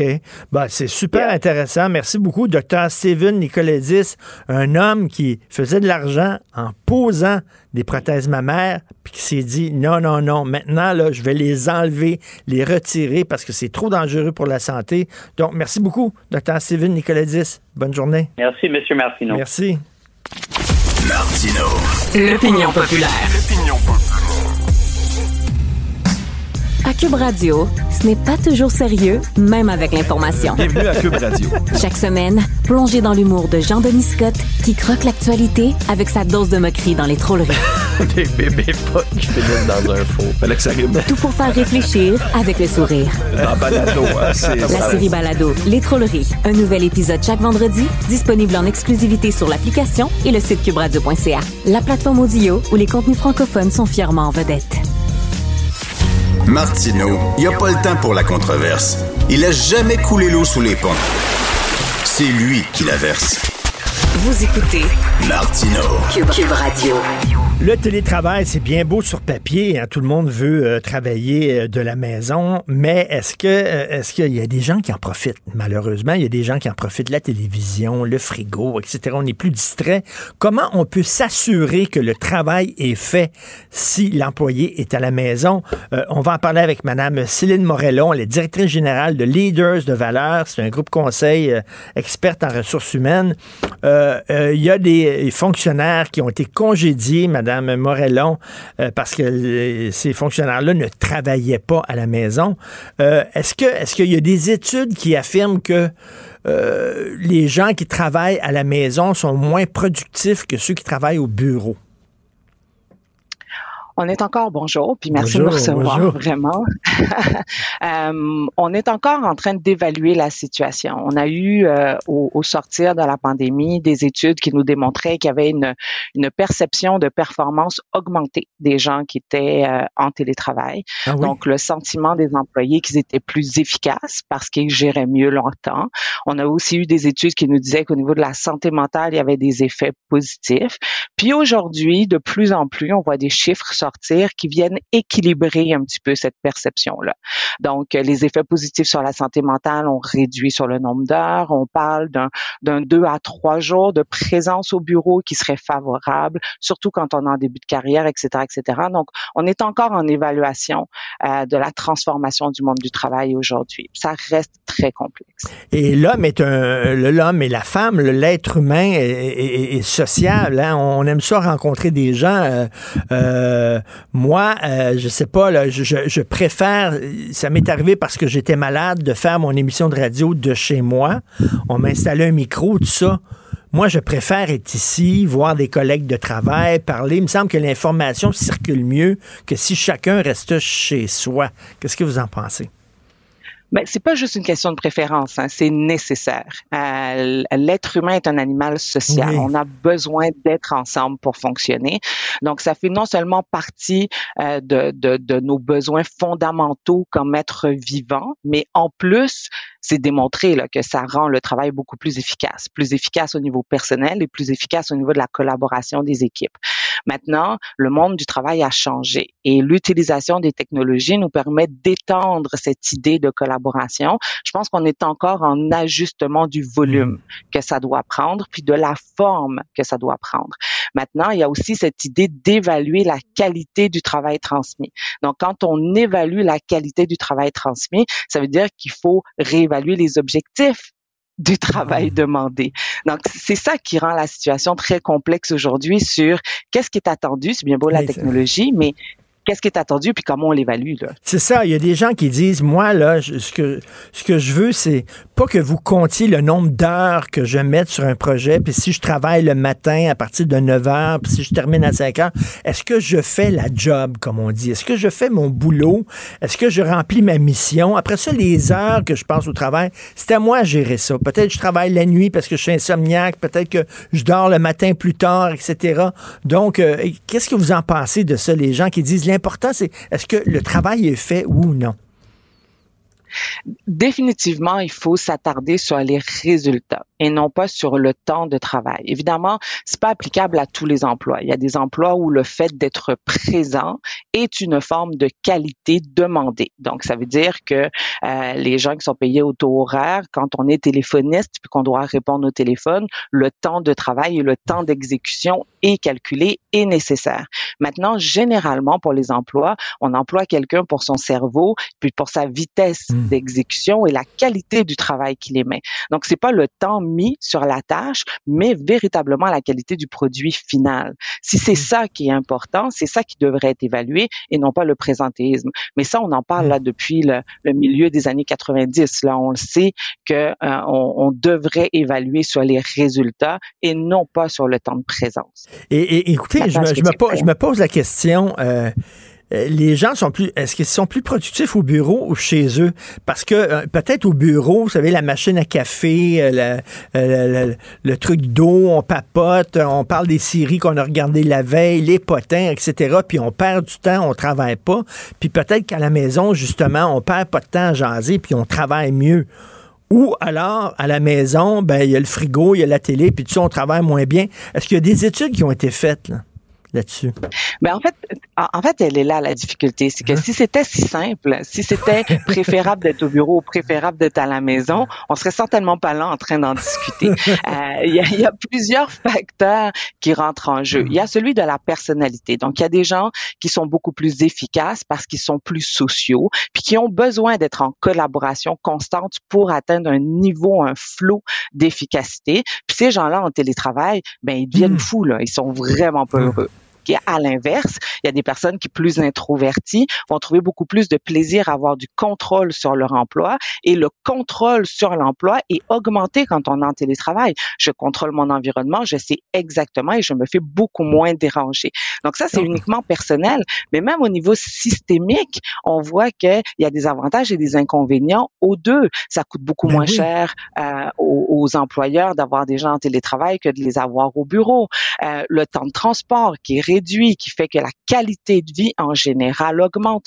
Donc, il y a véritablement des avantages des deux côtés. Maintenant, la, la, la carrière rentre en jeu. Quelqu'un qui commence une carrière, mais moi, je recommande pas qu'elle soit en télétravail à 100% du temps parce qu'on a besoin d'apprendre par oui. nos pairs, on a besoin d'être en observation de ce que font les autres pour augmenter, nous, la qualité de ce que l'on fait, puis d'entrer en interaction. Euh, et là, les études vont des deux côtés, qui fait que je pourrais vous en présenter, mais j'en ai actuellement qui donnent des résultats inverses d'un bord et de Donc, l'autre. c'est ça, c'est donc c'est nouveau. C'est intéressant ce que vous dites parce qu'il n'y a pas de solution mur à mur. C'est-à-dire, il faut comprendre, il faut connaître nos employés. Lui, il est bon quand il est au télétravail, l'autre est mieux quand il est au bureau, etc.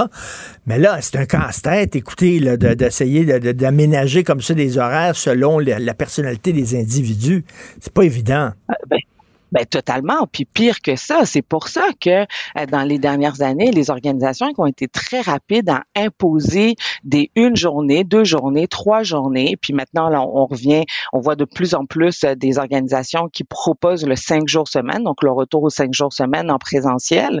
Euh, ceux qui ont été très rapides à imposer un quota de travail au bureau, ben ils sont obligés aujourd'hui de revoir un petit peu tout ça.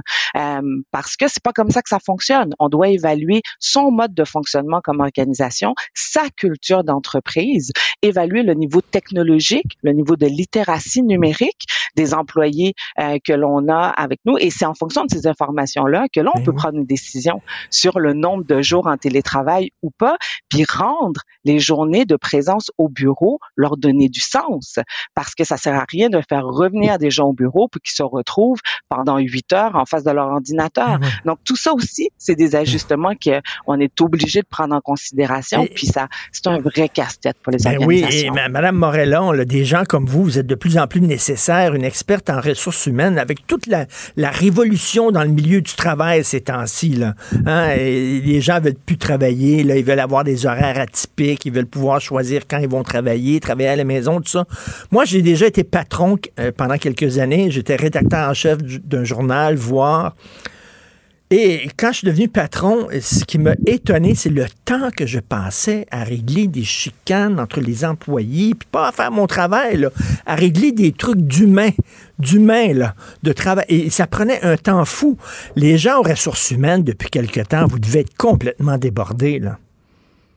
Mais honnêtement, la pandémie euh, est venue mettre en lumière la fonction ressources humaines. On se le cachera pas. là. Mm. Je pense que pour toutes celles, parce que c'est majoritairement des femmes euh, au Québec, pour toutes celles qui étaient euh, cachées puis qu'on voyait moins avant la pandémie, là, je pense que toutes les organisations savent là, que les personnes au RH existent, pourquoi elles existent, puis que ça va au-delà du recrutement, là, embauche-débauche. là. Ça, au moins, c'est un fait acquis.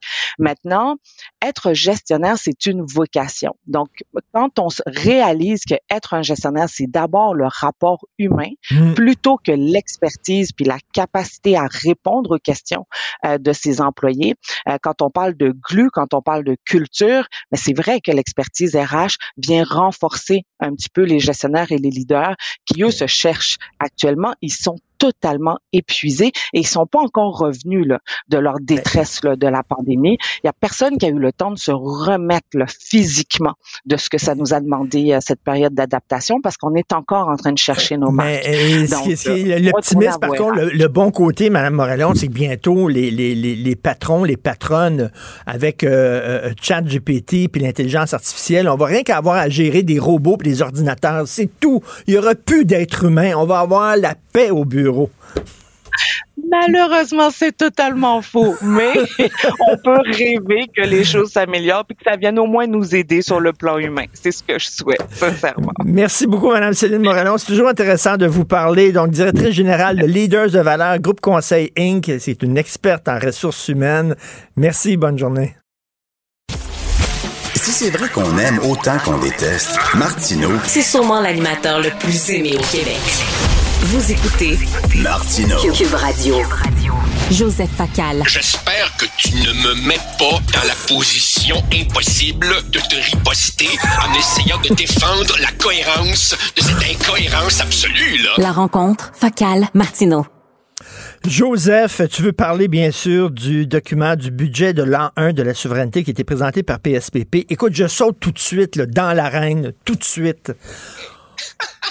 On fait pas la souveraineté pour des points d'impôt, pour s'enrichir.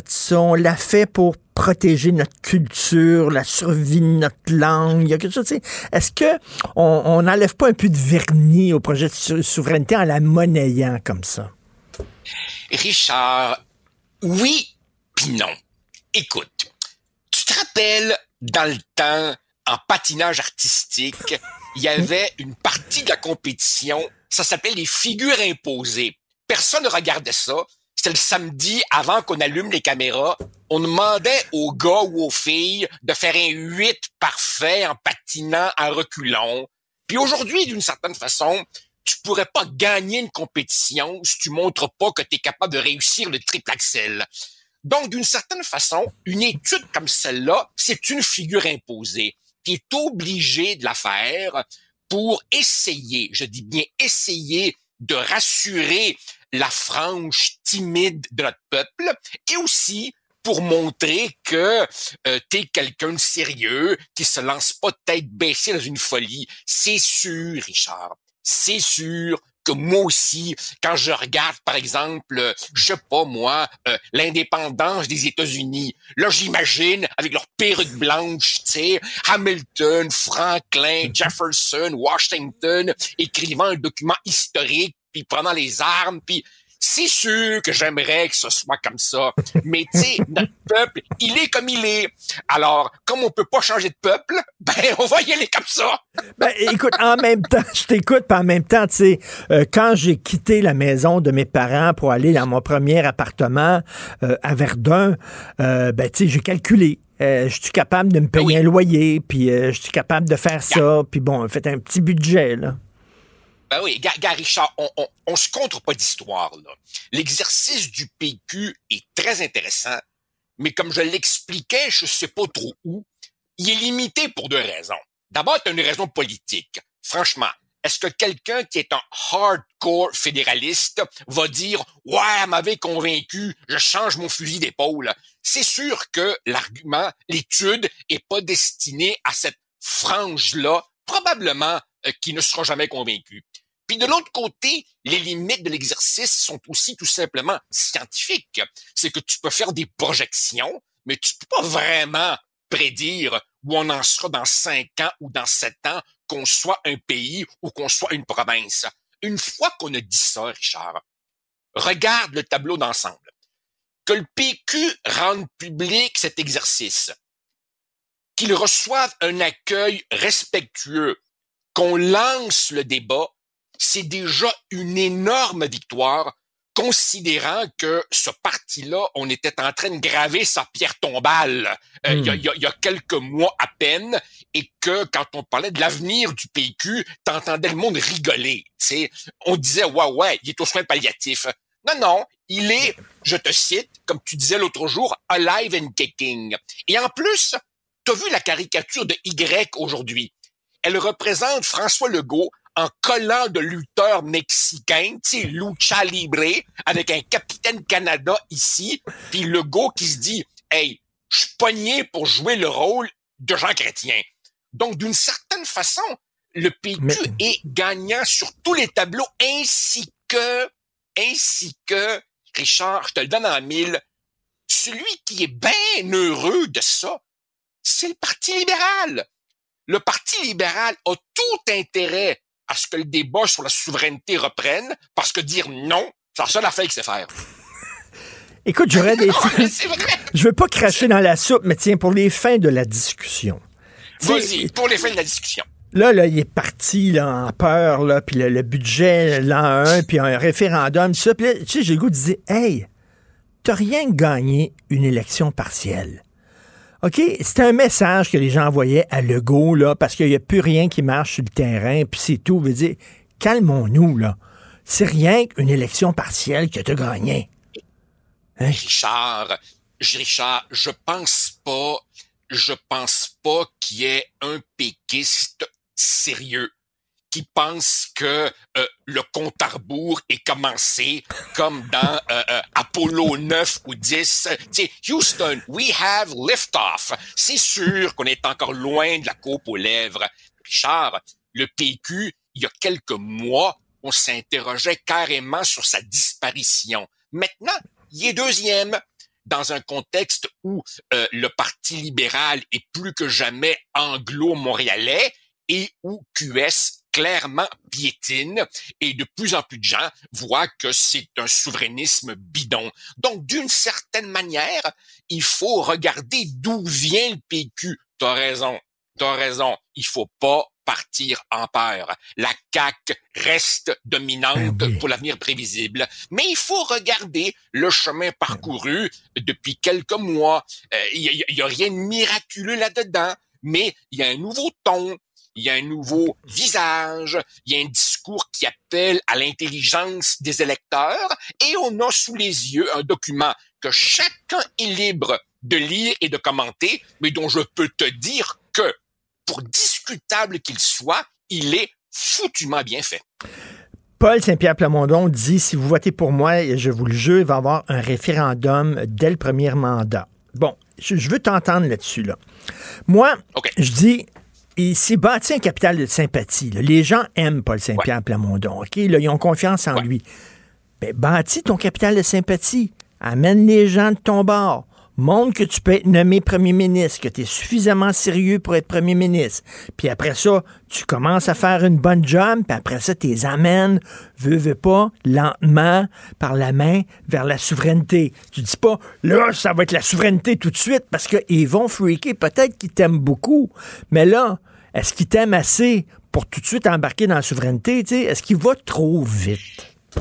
Richard, c'est le débat classique que le PQ traîne depuis sa fondation en 1968. Ceux qui disent faisons le pari de la franchise, de la vérité, de la ligne droite, les gens préféreront ça plutôt que des louvoyants et les gens qui diront non, non, soyons stratégiques, le bon gouvernement, gna gna gna. Richard, je pourrais t'en parler pendant deux heures. Sous chaque chef du PQ, sous chaque chef du PQ, il fallait inventer des nouveaux mots pour essayer de naviguer ce passage-là. Alors évidemment, euh, René Lévesque disait le bon gouvernement, euh, Lucien Bouchard a dit faudra réunir les conditions gagnantes, Bernard Landry disait quand j'aurai la certitude morale, on s'en sort pas. À court terme, à court terme, Paul Saint-Pierre Plamondon se dit jadis je sais, en des temps immémoriaux, jadis, le PQ faisait 40-45% du vote. Pour le moment, il est à 22. Sa première tâche, c'est de ramener au bercail les égarés. Et la meilleure manière de ramener au bercail les égarés, c'est de le dire, comprenez-moi bien, je suis là pour une affaire et une affaire seule, le pays. Cela dit, ben oui, tu as raison. Plus il se rapprochera du pouvoir, plus les mêmes vieux dilemmes reviendront. Tu auras ceux qui vont lui dire, garde le cap, sois clair, parce que sinon, ton mandat sera ambigu. Et tu auras de l'autre côté ceux qui lui disent si tu vas trop vite, tu vas faire peur au monde. On s'en sort pas. Joseph, on, OK, on est deux gars hétéros, on va se parler entre nous autres, quitte à faire un peu vieux Eh mononcle. mon Dieu! Quitte à faire un peu vieux mononcle, OK? Il y a une fille qui t'intéresse. Soit tu lui dis, hey, hey, j'ai envie de crack toi, ça te tente-tu? Soit tu vas souper avec, tu vas au cinéma, tu la revois une deuxième journée après, puis là, veux, veux pas, à un moment donné, tu montres que t'es sympathique, elle peut te faire confiance, elle te trouve drôle, puis là, après une couple de jours, elle est dans ton lit. Voilà. Richard, Richard, un, un gros, un gros dégueulasse, ce que je ne suis évidemment pas, dirait ça dépend de la fille. je, comprends très bien, je comprends très bien, et, le PQ échappera pas à ces dilemmes-là. Mais attention, attention, la différence entre un rendez-vous avec une fille puis un vote, c'est que le vote te donne un mandat. Quel est le sens de ton mandat? En 94, tu vois, M. Parizeau avait toute la légitimité pour tenir le référendum relativement vite parce qu'il avait dit, si vous votez pour moi, pensez-y bien, je m'engage à faire un référendum. Tandis que si tu mets de l'eau dans ton vin, si tu es ambigu et que tu es élu, si après ton élection, tu veux tenir un référendum, certains vont dire, hey, j'ai jamais voté pour ça, moi. Donc, d'une certaine façon, euh, euh, la clarté peut être pénalisante dans la mesure où, oui, ça peut faire peur à une frange un peu timorée, mais d'un autre côté, si tu veux la légitimité requise pour pouvoir vraiment aller de l'avant, il faut que tu dises clairement tes intentions. Et je te soumets, je te soumets, Richard, que dans un contexte où le cynisme atteint des records historiques et où beaucoup de gens considèrent que les politiciens sont à peu près tous des crasseurs, il y a peut-être une prime à dire en toute transparence qui tu es puis ce que tu as envie de faire. Et là, au moins, les gens sauront pour qui ils votent. Tout à fait. Ça, jusqu'à date, ça a marché avec euh, Paul Saint-Pierre Plamondon. Tu sais, euh, entre autres, sur le- l'affaire du serment de la reine, il dit c'est pas vrai que m'a faire des grimaces, moi. C'est pas vrai que m'a faire semblant que j'aime la monarchie. Je l'aime pas. Vous le savez, je l'aime pas. Pourquoi je ferais des salamalek? Mais j'aime j'aime beaucoup. Vas-y. Non, j'aime beaucoup ce que tu as dit au début, la figure imposée. J'adore ça. C'est une très belle image. OK, figure imposée, il l'a fait. Vas-y. Bon, c'est check. Là, maintenant, il faut qu'il aille chercher le cœur du monde. Et c'est ça, là. Les sentiments. Là, il faut, là, il faut qu'il aille, là, il faut qu'il aille chercher le cœur du monde et il va falloir, à un moment donné, qu'il s'ouvre sur, ben, ton propos initial.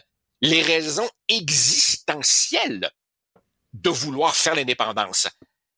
Richard, les Québécois vivent dans un pays, le Canada, dans lequel on est en train de tenter une expérience inédite dans l'histoire de l'humanité, c'est-à-dire le premier pays post-national au monde, sans identité, ce que toi tu appelles un hôtel, et dans lequel, avec évidemment un objectif de 100 millions d'habitants en 2100, c'est la noyade programmée, planifiée, systématique et voulue de l'identité française. Durham au 21e siècle. Alors, à un moment donné, pour les Québécois francophones, c'est l'indépendance ou cuire à petit feu jusqu'à la disparition. Ce que François Legault lui-même appelait notre louisianisation.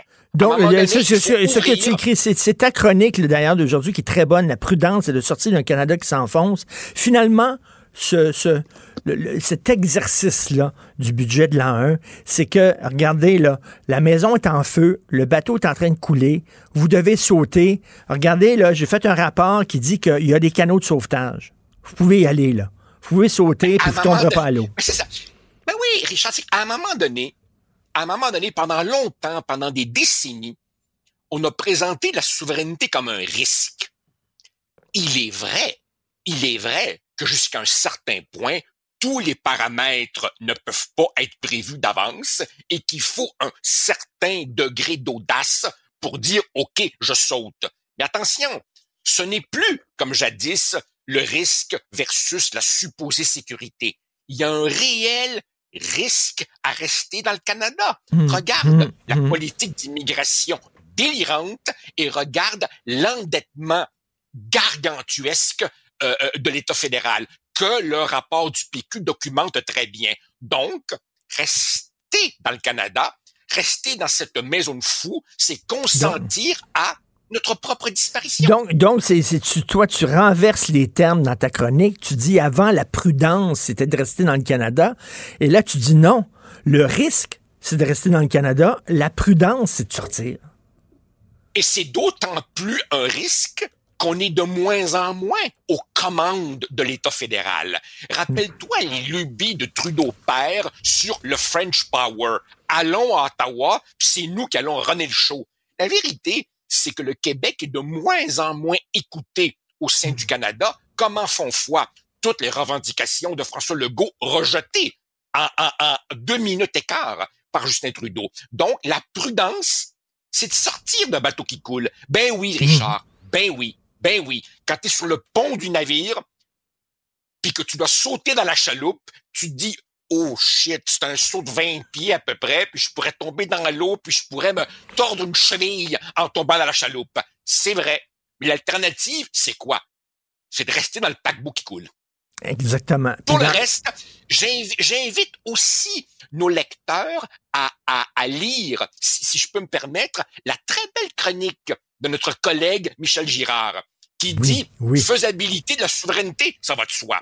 Atout du Québec, ça va de soi. Le Michel, lui, évidemment, ramène la possibilité des soubresauts au moment de l'accession. Euh, PSPP, lui, dit faisabilité, atout, mais ce serait plutôt aussi un boost positif. Par exemple, ne serait-ce qu'à Québec, des dizaines d'ambassades. Le problème, évidemment, c'est que entre l'argument des soubresauts et l'argument du boost, les deux sont invérifiables, puisque les deux portent sur l'avenir. Mais Michel revient aussi sur le fait que les atouts du Québec, la faisabilité, ne font pas de doute. Il faut lire la chronique de Michel, il faut lire la tienne aujourd'hui. La prudence, c'est de sortir d'un Canada qui s'enfonce. Merci, Joseph. Bonne journée à demain. Martino. Le parrain de l'actualité.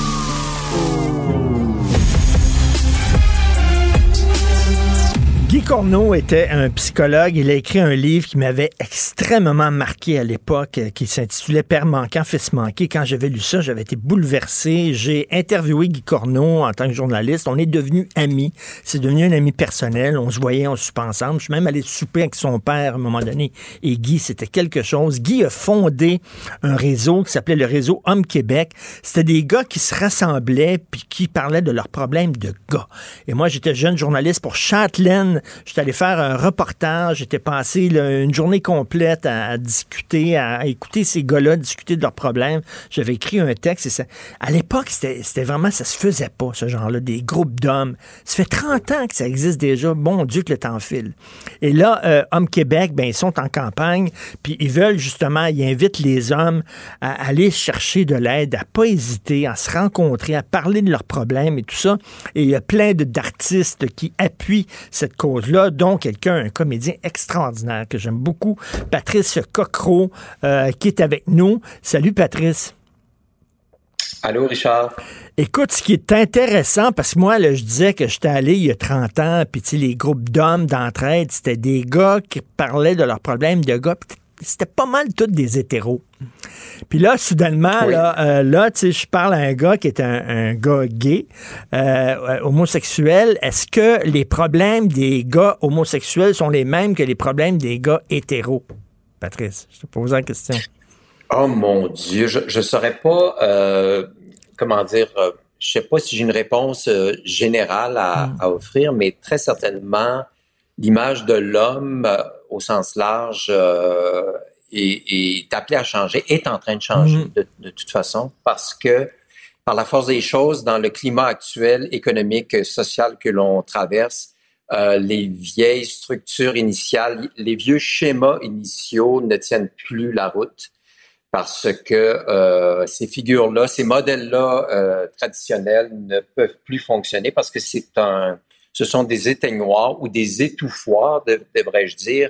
Et puis, euh, donc, un organisme comme Homme Québec est là justement parce que ça répond à une nécessité et un besoin, de toute évidence, parce qu'il y a tant de, de, de drames et, et euh, la meilleure façon de se sortir de ça et de transformer une situation, c'est très certainement la prise de parole et de sortir de ce que l'on connaît, des, des, des, modèles initiaux pour aller vers autre chose de plus fluide et de plus cohérent et qui appelle ou qui va susciter un équilibre. Et Patrice, et Patrice, tu as eu un père, hein? Euh, veux dire, euh, les problèmes entre les pères et les fils sont les mêmes que tu sois gay ou pas gay. Euh, père manquant, fils, mhm. fils manqué, c'était là-dessus. Là, on vient d'une génération, toi et moi, on avait des pères taiseux qui parlaient pas beaucoup. Oui. bon, certains montraient pas beaucoup d'affection envers leurs enfants. C'était pas, c'était pas le cas du mien, là. mais sauf que, donc ça, on, on a tous ça commun, les gars, là. Oui, absolument. La, de se taire, en fait, de favoriser l'image, une image de force, de, stabilité, et, mais c'est presque, je dirais même, de rigidité dans certains cas. Puis tu te dis, ben, euh, OK, c'est bien beau l'image, mais l'image n'est très certainement pas euh, la réalité ou le, la vérité sous-jacente. Tu sais. Mm. Euh, j'aime beaucoup dire que tout être humain est un livre dont on ne voit que la couverture. Tu sais. Alors, il y a tous les chapitres à l'intérieur, mais si tu veux lire le livre, il faut l'ouvrir aussi euh, pour voir ce qu'il y a à l'intérieur. Et puis, ces, ces images-là traditionnelles qui peut-être tenaient la route à une certaine époque parce qu'ils s'apprenaient, bon, euh, quelqu'un qui était ancré ou qui donnait cette impression-là, mais aujourd'hui, euh, étant donné que la société a tellement changé, euh, c'est tellement nuancé, puis ne correspond plus du tout à cette image-là traditionnelle. Ben euh, donc, il y a des hommes très certainement qui avaient ces repères-là, mais qui se sentent perdus parce qu'ils disent, mais mon Dieu, dans quel monde est-ce que je vis? Puis je ne corresponds plus à ce modèle-là. Et où est-ce que je euh, où est-ce que je me situe, où est-ce que je vais être entendu, comment est-ce que je compose avec ce, euh, ce monde-là qui est en mouvance, qui est en changement? Patrice, penses-tu que euh, c'est plus facile d'être un gars aujourd'hui parce que justement, on a plus de, on a plus de choix de modèles devant nous autres? sais, avant, c'était Ken. Il fallait que tu sois Ken, un cowboy, le gars dur, etc. Maintenant, je trouve que, bon, euh, dans la société, euh, on accepte qu'il y a plus de variété de gars. Euh, paradoxalement, c'est pas nécessairement plus évident. C'est un peu comme un étudiant qui sort d'une école, tu as tellement de choix, puis tu as tellement de choix de magasinage, on a du choix, choix, choix, choix partout, on peut se perdre aussi là-dedans. Si on n'est pas centré, puis si on n'est pas à l'écoute de ses propres valeurs mm. personnelles, donc ça s'applique dans toutes sortes de contextes, on peut se perdre littéralement dans les méandres et dans les portes multiples qui s'ouvrent, qui, qui, qui s'offrent à nous. Euh, je dirais pas que c'est plus facile nécessairement, mais euh, il y a au moins ce qui est l'avantage, c'est qu'il y a des outils supplémentaires qui existent, qui n'existaient pas. Euh, il y a des ressources, des, des, des, aides qui existent, qui n'existaient pas. Et via Internet, entre autres choses, et via des, des organismes comme Homme Québec, mais ben là, au moins, on peut être entendu. Puis même si au départ, on n'ose pas prendre la parole, parce que l'idée, c'est de briser l'isolement. C'est ça la campagne de sensibilisation, sortir de l'isolement. Mais au moins, il y a cet outil-là qui existe pour qu'en privé, déjà au départ, si on n'ose pas le faire publiquement, dans un premier temps, que le premier pas consiste à euh, contacter cet organisme. Mais ça, ça c'est très bon ce que tu dis, briser l'isolement. Regarde, moi, à un moment donné, euh, j'avais deux petites filles, je me suis séparé de leur mère, ok? Puis quand j'étais, euh, quand j'avais, j'avais les enfants avec moi un week-end, J'allais au parc avec les enfants, puis euh, mes filles jouaient, puis j'étais tout seul. sais, alors que les filles font pas ça, les filles vont s'appeler en disant Tu tes enfants en fin de semaine? Oui, on va se rencontrer au parc. Il y était trois, quatre filles, puis ça jase au parc. Leurs enfants jouent ensemble. Moi, j'aurais pu prendre le téléphone, parce que j'avais des, euh, des, amis divorcés aussi. Hey, euh, Mario, tes enfants en fin de semaine, viens-t'en au parc, pour on va aller au parc. Les gars, on est seuls. On fait pas ça. On n'a pas le réflexe de se mettre ensemble.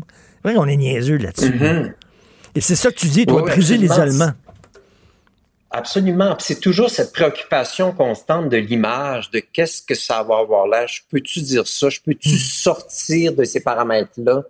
Euh, à coup que ma réputation ou mon image était gratignée ou que mon vernis était gratigné, c'est un, réflexe qui est compréhensible au départ, mais d'aller au-delà de ça nous permet de prendre une certaine expansion puis d'explorer des zones euh, insoupçonnées puis de s'autoriser à, respirer, mon Dieu Seigneur, de respirer, parce que sinon on étouffe, tu sais. On étouffe avec toutes ces contraintes-là qui, qui, nous, qui nous emprisonnent. Donc, c'est une invitation à sortir de l'isolement, de la prison et d'aller explorer et surtout de, de partager avec d'autres personnes qui vivent des choses similaires, de se rendre compte qu'on n'est pas seul. C'est même pas de la solitude, c'est de l'isolement. Écoute, Et euh, et je trouve ça important que tu sois là. Un des porte-parole, que tu sois, toi, un des porte-parole, on en a souvent parlé, je ne vais pas revenir là-dessus, mais tu avais des problèmes d'anxiété, Oui. tu as écrit un livre là-dessus, puis tu as réglé Oui. ça, tu en as parlé, tu as rencontré d'autres personnes qui avaient Oui. ces problèmes-là, tu as vu que tu n'étais pas tout seul, puis tout ça, puis là, maintenant, tu es bien dans ta peau. Il faut sortir de sa coquille, parler, de discuter, Absolument. partager de ce qu'on vit. Il y a un sentiment qui est très, très, que tout le monde connaît à différents degrés d'intensité, mais qui est extrêmement désagréable, c'est la honte. Tu sais, on vit dans un monde de performance, de résultats et tout ça, l'obligation de résultat, puis la performance, puis tout ce qui, le lot qui vient avec, évidemment, le lot d'anxiété, puis de dépression et tout ce que tu voudras, d'échec, le sentiment d'échec, mais il y a aussi la honte. C'est pas le fun, la honte. Se sentir honteux, donc inadéquat, euh, pas correspondre à- aux standards de, de résultats, de performance, de force et de wow, tu sais. Mais on le voit bien que ça, ça, ça, ça tient plus la route actuellement. Il y a tellement de détresse. Tu sais, je, je vais souvent à Montréal, bon, pour le travail, puis euh, voir des spectacles. Il y a beaucoup, beaucoup de détresse. Puis on le voit, puis c'est mondial. Donc, euh, la honte, oui, elle est omniprésente, mais on n'est pas tout seul à vivre ça. Donc, il y a des ressources qui existent pour relier des gens et, et leur permettre de s'épauler, puis de s'encourager, puis de se donner un espace pour se déposer, se reposer, puis se, se redonner un, un élan, tu sais.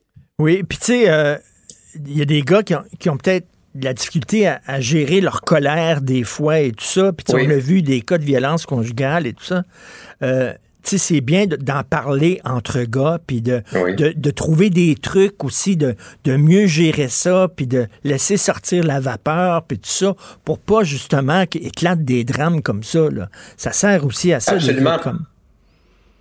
Oui, puis ça a été évoqué souvent comme quoi le fait de ne pas exprimer ses émotions puis d'avoir accumulé, accumulé, conduit à des, euh, des résultats absolument désastreux, puis des drames, puis des, des tragédies. Donc, d'apprendre à évacuer au fur et à mesure, à exprimer au fur et à mesure, à se mettre à jour, puis euh, à aller là, à ouvrir les, les, les portes, puis le- les, les squelettes dans le placard, des fois même, tu sais.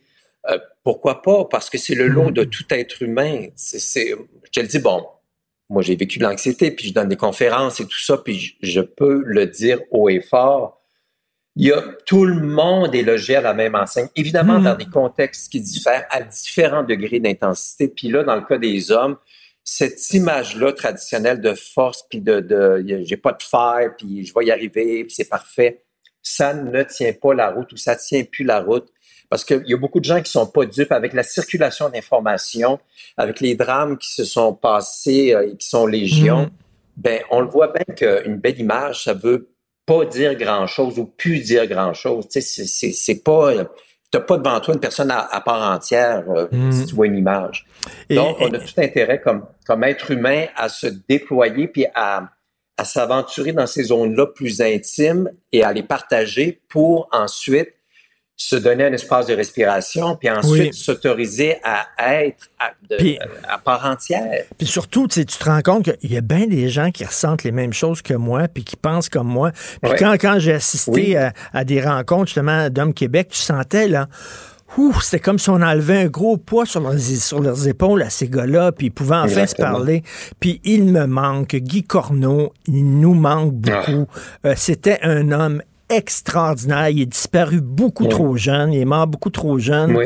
Euh, donc, euh, mais je suis Oui. content que ce qu'il, son héritage continue. Ça fait Mhm. 30 ans, Homme Québec.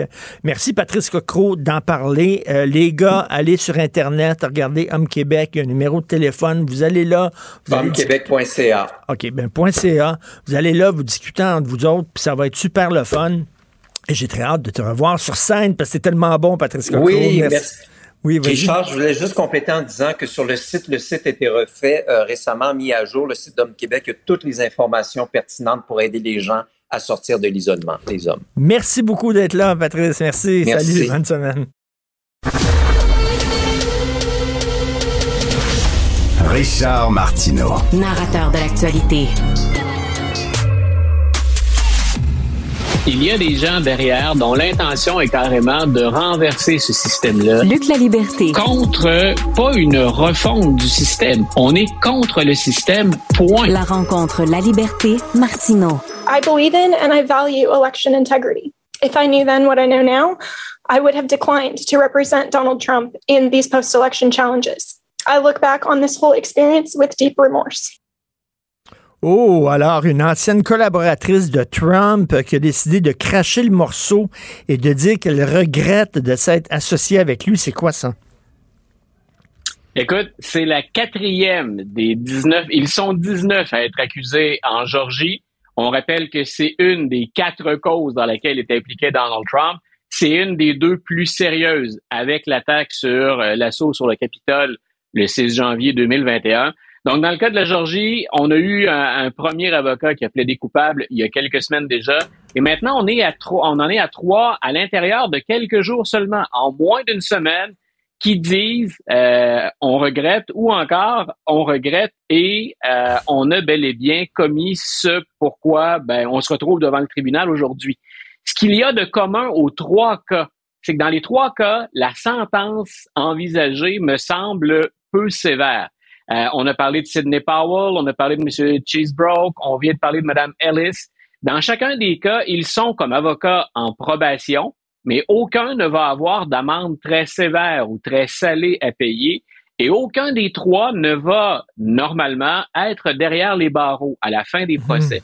Euh, c'est énorme. La seule façon d'expliquer ça, on en est certain pour Chesebro puis Powell, euh, j'ai pas encore tous les détails. Je continuais à lire en attendant qu'on se parle ce matin.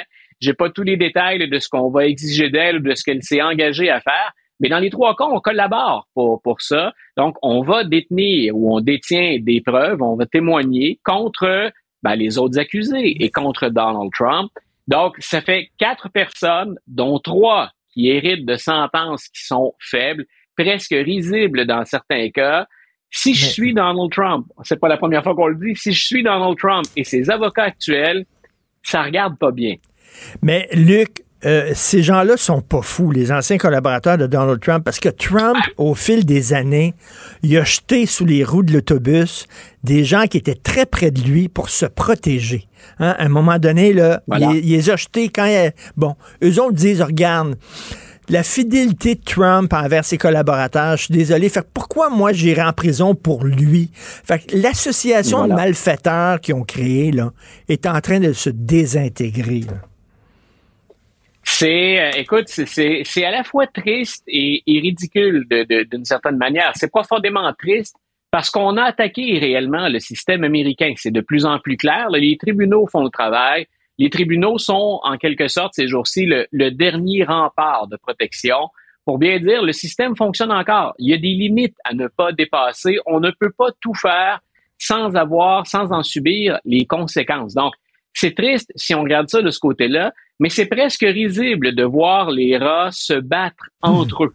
Ce que je trouve encore une fois triste, c'est que ça se peut qu'un de ces rats survive et c'est peut-être pour lui qu'on va voter pour l'élection présidentielle. Donc, il y, a, à la fois du risible, du ridicule, parce qu'écoute, on s'y attend. Dans un monde normal, ce que ces gens-là ont fait est, un, grave, et deux, il y a un prix à payer. Donc, moi, ça fait longtemps que j'espère qu'on va aller jusqu'au bout des procédures.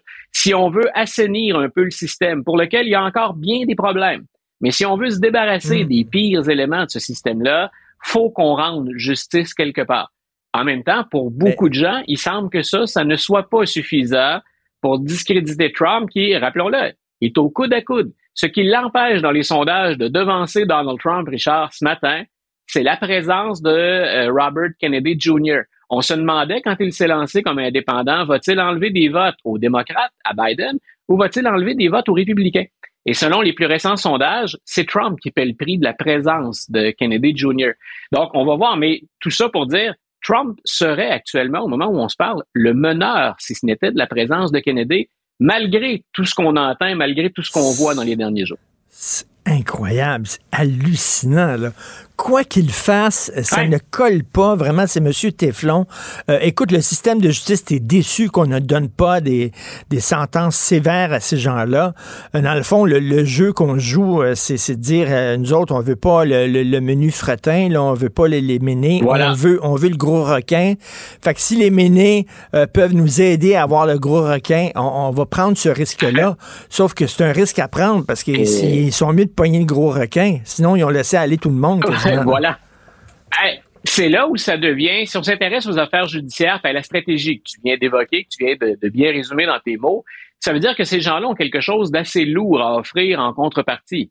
Ça veut dire que le gros requin, ça veut dire que le patron de la mafia, Trump en piste, ça commence à être lourd ce qui pèse contre lui. Il est aujourd'hui à New York, où il affronte d'ailleurs, entre guillemets, ils ne se parleront pas, mais il affronte son ancien avocat à New York, dans une cause qu'il a déjà perdue. On le sait parce que le juge a déjà dit vous êtes coupable de ce dont vous accuse, de ce dont on vous accuse. Donc, il, perd à New York, il affronte son ancien avocat qui, lui, a été largué et qui lui rentre dedans. Mais alors, le solide, il ne ménage pas les coups.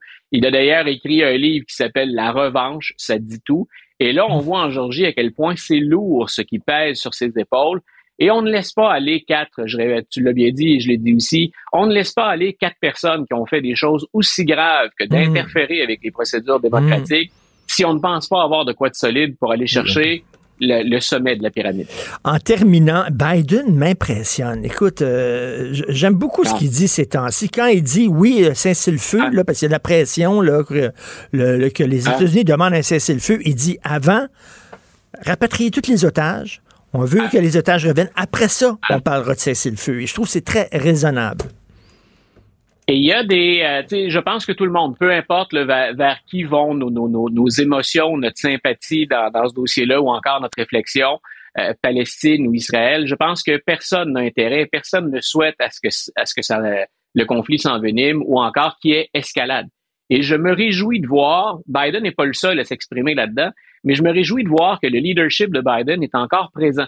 C'est une des choses que je me suis demandé. Après son discours, quand il a, il a passé sept heures en Israël, euh, je me disais, est-ce qu'on va l'écouter et qui va l'écouter? Macron. En tout cas, pour le Macron, moment. t'as vu, là, ah, c'est exactement, il a repris le discours de, de, Biden. Voilà, et euh, j'avais hâte de voir du côté d'Israël, parce qu'il faut pas se tromper. En Israël, M. Netanyahu et son gouvernement sont tirés là, vraiment on n'est pas loin de les qualifier ou de les appeler d'extrémistes et certains le font. Est-ce qu'il restait des têtes froides? Ou si on était là que par vengeance dans notre réplique et dans notre intervention, est-ce qu'on pouvait faire preuve d'une certaine mesure? Là, les Israéliens ont dit oui à ça. Donc, il y a ce corridor vers le sud qu'on négocie bien sûr avec l'Égypte, qui l'Égypte a déjà ses problèmes de migrants puis ses, problèmes de pauvreté au sein de sa population. Mais il semble en tout cas que Biden jouisse encore d'une bonne écoute et d'une certaine autorité mm. ou influence en Israël. C'est pas gagné. Euh, il y a encore beaucoup de choses en jeu, mais disons que comme toi, je suis satisfait de la performance de Biden comme président mm. dans ce dossier-là. Est-ce qu'on est capable de calmer le jeu? Est-ce qu'on est capable, après la, la, la haine, la hargne, la colère, d'avoir un, peu de perspective? Semble que ce soit le cas, qu'on soit en train de le réussir. C'est ça, euh, selon ce que des gens disent, certains experts que j'entends, ça a l'air que là, Netanyahu euh, hésite à faire une ah. intervention terrestre. on verra effectivement. Euh, merci beaucoup, Luc. On se reparle demain. Bonne journée. À demain, Richard. Bye. Salut, salut.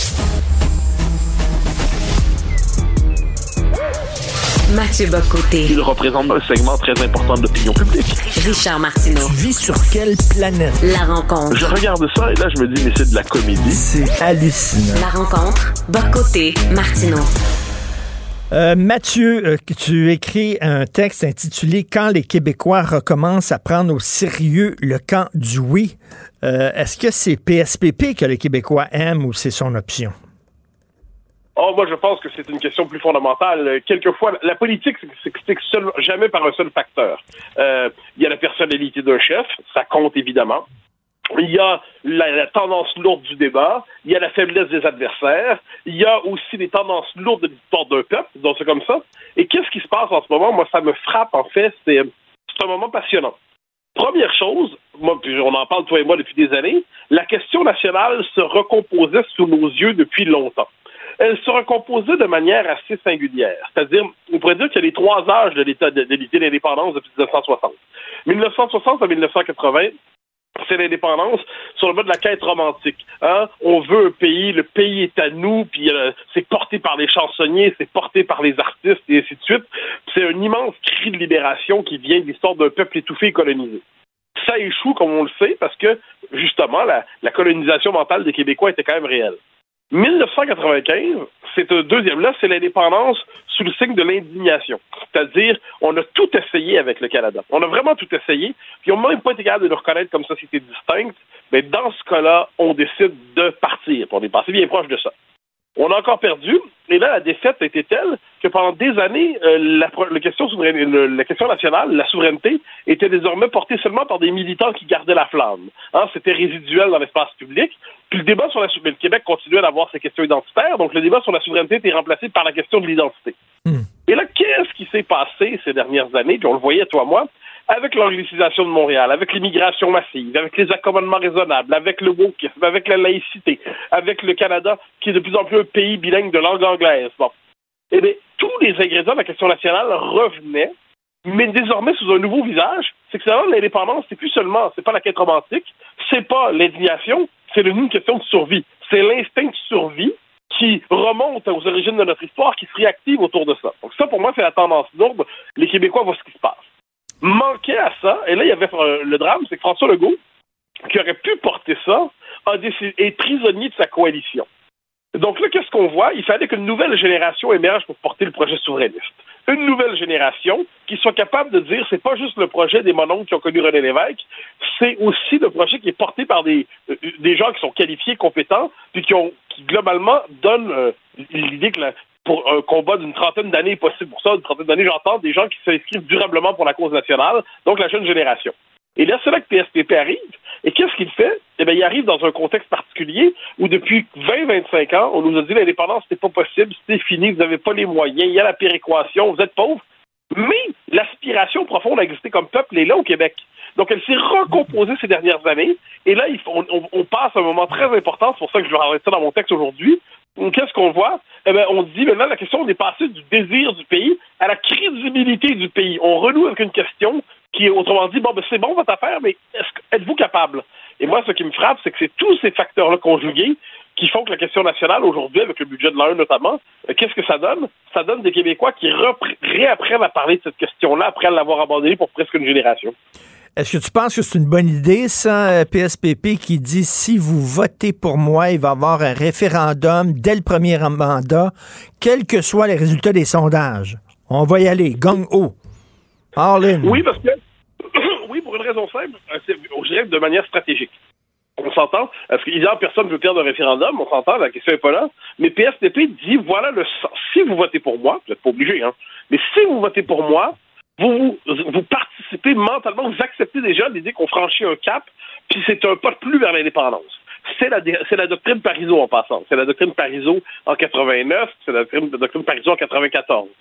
Donc l'idée, évidemment, c'est de dire, ben, si on a, si on se fait élire, le, le Parti québécois se fait élire, on suppose qu'il y a une dynamique avec lui, on suppose que le débat a évolué entre-temps, et puis il y a aussi cette idée, puis ça je pense c'est là où c'est important, c'est que les Québécois doivent s'habituer ou être habitués euh, à, l'idée qu'il y a un, prochain rendez-vous qui est devant eux. L'indépendance, c'est pas quelque chose qu'on a raté il y a 25 ans. L'indépendance, c'est devant nous. il y a un prochain rendez-vous avec l'histoire qui s'en vient. Mais pour ça, je dirais qu'il faut les préparer mentalement, politiquement, euh, à leur dire, ben voyez, là, l'horizon est là. Donc préparez-vous parce qu'on fonce. Et ça, je crois que c'est de bonnes stratégies dans les circonstances. Je, n'y vois pas un, cri suicidaire du genre on va essayer même si on euh, même si on est certain de perdre. Je vois cette idée qu'il faut envoyer le signal aux Québécois que quelque chose s'en vient En fait, il mise sur euh, PSPP, euh, Paul Saint-Pierre Plamondon dit jusqu'à maintenant, mon côté honnête, mon côté franc, mon côté voici mes principes, je m'en cache pas, ça a marché, ça a fonctionné, ça m'a servi, donc on va continuer dans cette lancée-là. Oui, oui, oui, je, le vois comme ça aussi. C'est-à-dire, tu sais, chaque politicien a son style. Dire, René Lévesque, c'est un torturé, mais qui connectait aux profondeurs de notre peuple. Euh, il y avait quelque chose de ça aussi chez Lucien Bouchard, mais pas en version torturée. Euh, Jacques Parizeau, c'était autre chose. Monsieur Parizeau, c'était on va foncer, puis Monsieur Parizeau, le cadre, tu sais, comme on dit en québécois, il connectait pas avec la fibre profonde des Québécois. Puis ça le rendait malheureux quelquefois. Mais en échange, ça lui donnait une énergie incroyable pour foncer quand les Québécois sont plutôt attentifs. Donc là, la question est de savoir est-ce qu'on est dans un moment où il faut attendre que les circonstances viennent de l'extérieur ou est-ce qu'on est dans un moment où il faut prendre l'initiative quand on est indépendantiste? Et moi, ce que je note, encore une fois, ça me frappe, hein, je ne sais pas si c'est pour euh, la même euh, chose pour toi, mais les tonnes de gens qui ne, ne prenaient plus cette idée au sérieux recommencent à en parler. Ils recommencent à se dire que ça se pourrait que ça arrive, avec toujours cette toile de fond, cet arrière-fond. C'est la situation identitaire est telle que si on réussit pas notre coup dans les prochaines années, il se pourrait qu'on ne réussisse jamais. Et ça, je pense que beaucoup de Québécois se le disent en ce moment. C'est plus simplement une question d'une plus grande liberté, d'indépendance, ou seulement d'être mal chez soi. C'est la, la question d'exister. C'est Est-ce qu'on va survivre comme peuple? Et ça, je pense que c'est la vraie question qui traverse le fond de notre vie politique aujourd'hui. Bon, là, on a fait l'exercice monétaire. Regardez, c'est faisable au point de vue financier, au point de vue économique. Bon, check. Euh, maintenant, il faut qu'il parle au cœur des gens. Il faut qu'elle les chercher par l'émotion. Euh, il y a un côté un peu intellectuel, peut-être un, un peu froid. Paul Saint-Pierre Plamondon, est-ce que tu penses qu'il va être capable de faire ça? Ben, Il n'y a, pas la psychologie de René Lévesque, hein, on s'entend. René Oui. Lévesque, c'était, euh, c'était comme je dis, c'était les entrailles du peuple québécois. Oui. C'est Lucien Bouchard, c'est ça, ses discours qui étaient époustouflants. PSPP, pour l'instant, nous une approche plus rationnelle, on pourrait dire plus scandinave. Euh, C'est pas, on, on, on- on sait qu'il est affectif, on l'a vu déjà pleurer à la télévision, tout ça, bon. Mais son, son style, pour l'instant, est davantage un style, euh, je dirais, euh, pas, pas froid, mais je dirais euh, très rationnel plutôt qu'existentiel. Ensuite, ensuite, je me permets de raconter la- la- la- l'anecdote parce que ça m'avait marqué. Moi, je l'avais interviewé. Euh, c'était pendant la pandémie d'ailleurs. Puis je pose la question. euh, moi, je, je suis un indépendantiste enragé, on, on le sait. Je dis, mais est-ce que vous envisagez la possibilité que les Québécois disent non à l'indépendance? Euh, Envisagez-vous la possibilité? Parce que lui, il disait, il faut la faire, il faut la faire. Et envisagez-vous la possibilité que ça marche pas? Et je me rappelle de l'avoir vu les yeux pleins d'eau à ce moment-là. C'est la première fois que je l'ai vu comme ça. En disant ça, ça voudrait. Puis de mémoire, il disait ça voudrait dire que c'est un peuple. Notre peuple est assez, assez, assez battu, est assez digne et, est en droit d'avoir un pays à lui. Donc on voyait que lui-même pouvait être très affectif. Est-ce que ça peut être une forme de côté affectif contagieux? C'est possible. C'est pas son style de leadership pour l'instant, mais c'est possible. Euh, en terminant, les chiffres, hein, les sondages démontrent là, que l'option souverainiste, elle est encore très présente chez les jeunes. Euh, toi et moi, on a beaucoup aimé le dernier film de Denis Arcand, euh, Testament, Ouais. sauf que Denis Arcand montre justement les souverainistes en étant tous des vieux qui avaient un pied dans la tombe. Là-dessus, il s'était trompé quand même. Ben, c'est le pessimisme de Denis Arcand. Denis Arcand est un, un lecteur de Maurice Séguin, mais euh, Maurice Séguin, dans sa version strictement pessimiste. Tu connais la formule d'Arcand, avant le tour de Séguin. Indépendance nécessaire mais impossible. Les Anglais sont nos maîtres. Nous sommes condamnés à la médiocrité.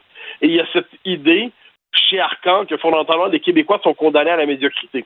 Mais, mais euh, là où j'ai toujours trouvé qu'Arcand avait tort, c'est que dans l'école de Montréal, il y a oui Michel il y a, il y a Maurice Séguin, mais il y a aussi Guy Frigo et Michel Brunet, qui eux sont beaucoup plus volontaristes. Et moi, je suis dans l'école de Montréal de la tendance volontariste. Je pense que notre peuple porte en lui un désir de vivre profond, qui a été refoulé à cause de l'histoire, auquel il y a de la difficulté à consentir parce qu'on explique toujours qu'être maître chez lui, c'est irréaliste, c'est une fabulation. Je pense que quelque chose est en train de renaître, même chez les plus jeunes, en effet. Et puis, euh, à un moment donné, c'est ça qui est beau. Un peuple qui veut vivre, ça finit par se manifester, par s'exprimer. C'est je, que crois voir dans la séquence politique présente. Et euh, son film à Denis Arcand s'intitule Testament. Est-ce que tu trouves qu'il il, euh, il fait le diagnostic de la mort trop rapidement? Ça me fait penser à Mark Twain qui disait la nouvelle, de, quand on avait annoncé sa mort alors qu'il était vivant, il avait dit la nouvelle de ma mort est fortement exagérée. Non, moi, je, je- je réponds à Arcand par Gaston Miron. Ça ne pourra pas toujours ne pas arriver. Globalement, c'est à peu près comme ça que les Québécois fonctionnent. Tu sais, c'est pas euh, on va l'avoir absolument, puis aucun doute là-dessus, ça ne pourra pas toujours ne pas arriver. Autrement dit, on porte ça en nous depuis toujours. Ça nous a traversé, ça nous a habité. Puis à un moment donné, ça va arriver parce qu'on est quand même, on, est encore une fois citer Miron, nous ne sommes pas 25 de quelqu'un d'autre, euh, ou on dirait 22 aujourd'hui. Donc moi, je pense que là-dessus, ça, oh, se peut qu'on rate notre coup. Hein. Faut jamais se tromper. Ça se peut qu'on meure. Ça se peut. Je pense que c'est parce que les Québécois savent qu'ils peuvent disparaître qu'il aujourd'hui, il renoue avec l'idée d'indépendance. Merci Mathieu, on se reparle demain. Bonne journée. Bye bye. Martino. Des fois, quand on se sent contrarié, ben c'est peut-être parce qu'il touche à quelque chose.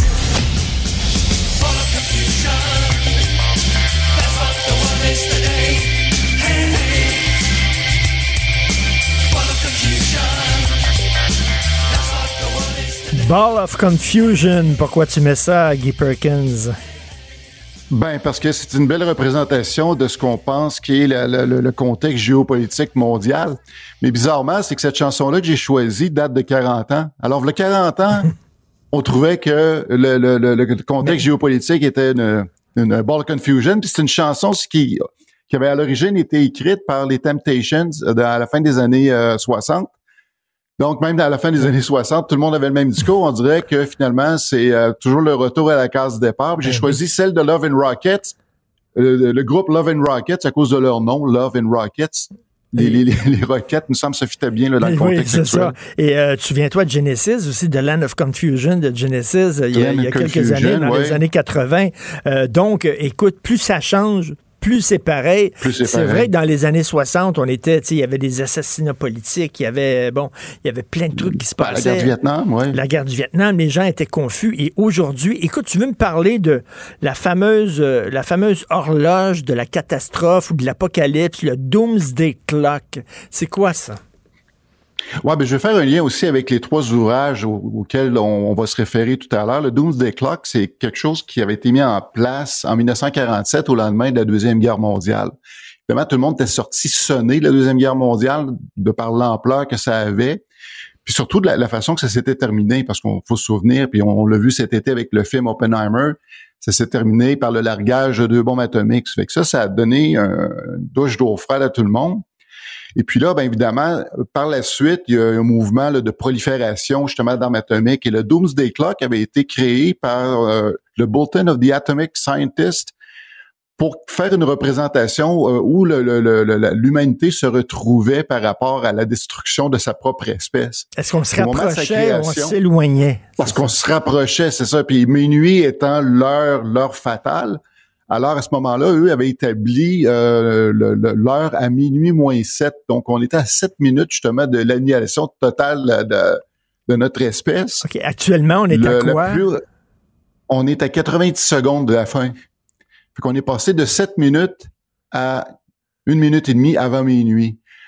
Euh, pourquoi? Ben, c'était ajouté quand même des choses en cours de route parce qu'à l'époque, évidemment, c'était la prolifération nucléaire mais c'est ajouté quand même d'autres d'autres éléments en cours de route, dont le, phénomène de, de, des changements climatiques. Et eux vont ajouter aussi les avancées technologiques et les réseaux sociaux. les réseaux sociaux contribuent à notre perte.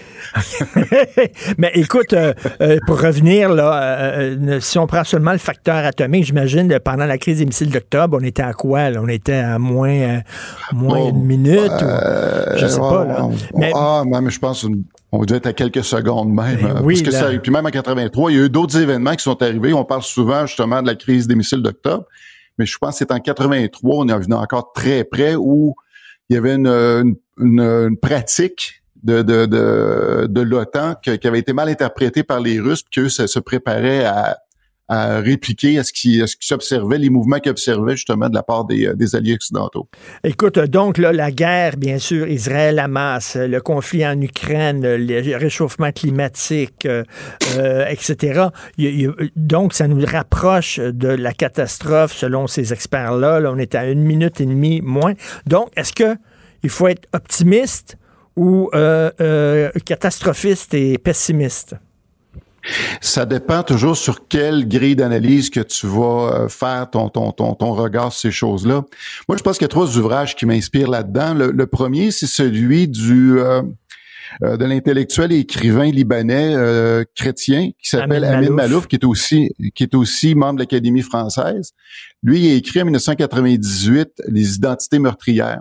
Fait que lui, ce qu'il disait, c'est que avec l'avancement justement de la globalisation, les, les identités d'une personne sont multiples. Ça, c'est vrai. Puis moi, j'en suis un exemple euh, patent parce que je suis à la fois un Français, un Anglais et j'ai aussi mon statut d'autochtone. Euh, puis ça, je, je, pense que de plus en plus de gens métissent. Les gens, ça s'arrêtait un peu à voir un petit peu hmm. leurs origines. Tout le monde porte un, métissage en lui. Mais on dirait, lui, ce qu'il reproche, c'est l'obligation que les gens semblent, semblent se, se, se donner à vouloir s'identifier à une identité en particulier. C'est comme si je disais que, OK, moi, je suis exclusivement autochtone ou je suis exclusivement anglais, alors que ça fait partie de tout mon héritage. C'est Quand les gens s'assoient de façon fanatique à une identité, ben c'est là que ça peut exploser. Exactement, la recherche de pureté, de pureté identitaire. Moi, je ne suis que palestinien, je ne suis que juif, je ne suis que si. Et lui dit, là, c'est ça le problème. Et selon cette grille-là, évidemment, on pourrait tout à fait euh, se permettre de, de, de, regarder euh, de, de proche ce qui se passe en Ukraine et en Russie, et évidemment en Israël et avec la Hamas. Ben. Ça, c'est quand même une façon assez réaliste. Ça explique quand même assez bien ce qu'on observe actuellement. Le plus pessimiste de la gang, c'est euh, Samuel P. Huntington, qui lui, en 96, euh, il avait écrit Le choc des civilisations. Lui, il postulait que les prochains conflits mondiaux euh, pas être de nature euh, de nature politique, ça allait être vraiment des chocs culturels. Mm. Donc, ce serait trois grands axes qui s'affronteraient, c'est-à-dire les Occidentaux, le monde arabe musulman et euh, le monde asiatique. Ce serait sur ces bases culturelles-là, justement, que les grands conflits pourraient se, s'analyser. Ben, très pessimiste. Quand, on voit ça, euh, quand on voit ça, la Russie, la Chine ensemble, puis après ça, les, islamistes, de côté la Syrie avec l'Iran, puis de l'autre côté l'Occident, il y avait pas mal raison. Là. Ben, tout à fait. Puis, puis euh, au moment où il a écrit son, son, son essai, son livre, le, euh, le 11 septembre n'était pas encore arrivé. Ça fait que, évidemment, beaucoup se sont tournés vers ses écrits lorsque c'est arrivé. Mais quand on regarde l'évolution des événements aujourd'hui, bon, on sent qu'il avait quand même pas tout à fait tort dans son approche. Mmh, mmh, mmh. Euh, le troisième, pardon, le troisième, c'est le plus euh, optimiste de la gang, c'est Steven Pinker, le Canadien, le, le, psychologue cognitif ben, canado-américain, euh, avec son livre La part d'ange en nous, euh, lui porte un regard plus statistique sur euh, sur les faits. Parce que statistiquement, lui, ce qu'il dit, c'est que de nos jours, c'est peut-être la, période la plus paisible, malgré toutes les apparences qu'on peut voir mmh. aujourd'hui, c'est-à-dire de, conflits potentiels, mais conflits actuels et potentiels. Néanmoins, ce qu'il ce dit, c'est que statistiquement, si on regarde les chiffres concrètement depuis 2000, ils vont mourir plus de gens mondialement euh, de, de, de, suicide que la guerre, les, euh, les, euh, hmm. les crimes violents et les attentats terroristes combinés. Hmm. Fait que pour lui, c'est un signe justement que la violence a beaucoup diminué. Ça, sauf que c'est spécial parce qu'on est, est convaincu d'être dans la période la plus violente de l'histoire. Puis il dit non, on est dans la période. Si vous avez une période à choisir, là, si vous avez une machine à voyager dans le temps, vous avez une période à choisir où vivre, c'est actuellement. Ce serait aujourd'hui. Par contre, ce qui, moi, j'aime adhérer à sa thèse. Je veux dire, euh, je veux qu'il ait raison. Évidemment, on, on veut être optimiste, mais en même temps, il faut être réaliste. Par contre, il est comme contredit parce que le, ce que l'horloge de, l'apocalypse annonce, où on dit qu'on se rapproche de plus en plus là, du, du, moment fatidique. Donc, je pense que c'est un petit peu tout ça qu'il faut prendre en compte. Mais euh, j'écrivais un texte dernièrement sur mon blog, un éditorial, où je faisais part que actuellement, le problème, c'est qu'on sent encore d'obligation de, de un, en, en, tant que personne, de s'identifier à une identité en particulier, en particulier, puis dans le conflit euh, qu'on voit en Israël actuellement, bon, les gens se sentent encore obligés de se camper derrière un camp ou l'autre. Ouais. Oui, c'est absolument affreux euh, ce qu'on ce que la Hamas a fait, puis ça c'est impardonnable. Comme on disait la semaine passée, c'est quoi le niveau de représailles qui, peut être acceptable? Parce que les, Israéliens ont tout à fait le droit de, de, répliquer.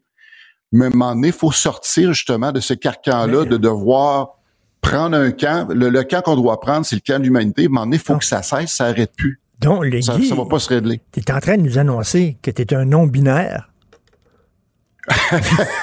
absolument, absolument. Non, je suis, moi, je suis un, non, je, je, suis un homo sapiens, Charles. Je serai toujours un universaliste. C'est, c'est, je pense que c'est le camp qu'il faut prendre parce que tant aussi longtemps qu'on va justement entretenir le phénomène des identités uniques, euh, de prendre camp derrière euh, une idéologie pour avoir raison. On, se tire dans le pied, on fait juste se démoniser de part et d'autre et on entretient toujours le vieux principe du eux contre nous. écoute, euh, mon petit côté John Lennon. Non, non, mais écoute, trois livres, c'est vrai pour mieux comprendre la situation dans laquelle on est. Les identités meurtrières d'Amin Malouf, le choc des civilisations de Samuel P. Huntington et la part d'ange en nous du Canado-américain Steven Pinker. Donc, selon que vous voyez le verre à demi plein, à demi vide, euh, vous allez vous promener entre ces trois livres-là. Merci beaucoup. Euh, le nom binaire, Guy, Guy Perkins. Merci. Salut. Au plaisir, bonne Richard. semaine. Bye. Bonne semaine. Alors, c'est tout le temps qu'il me reste déjà. J'ai pas vu le temps euh, filer. Merci beaucoup à la recherche, Maximile Sayer, Florence Lamoureux. Merci pour votre excellent travail. Jean-François Roy à la réalisation, à la mise en onde. C'est Benoît Dutrisac qui prend la relève. Nous, on se reparle demain à 8h30. Passez une excellente journée. Cube Radio.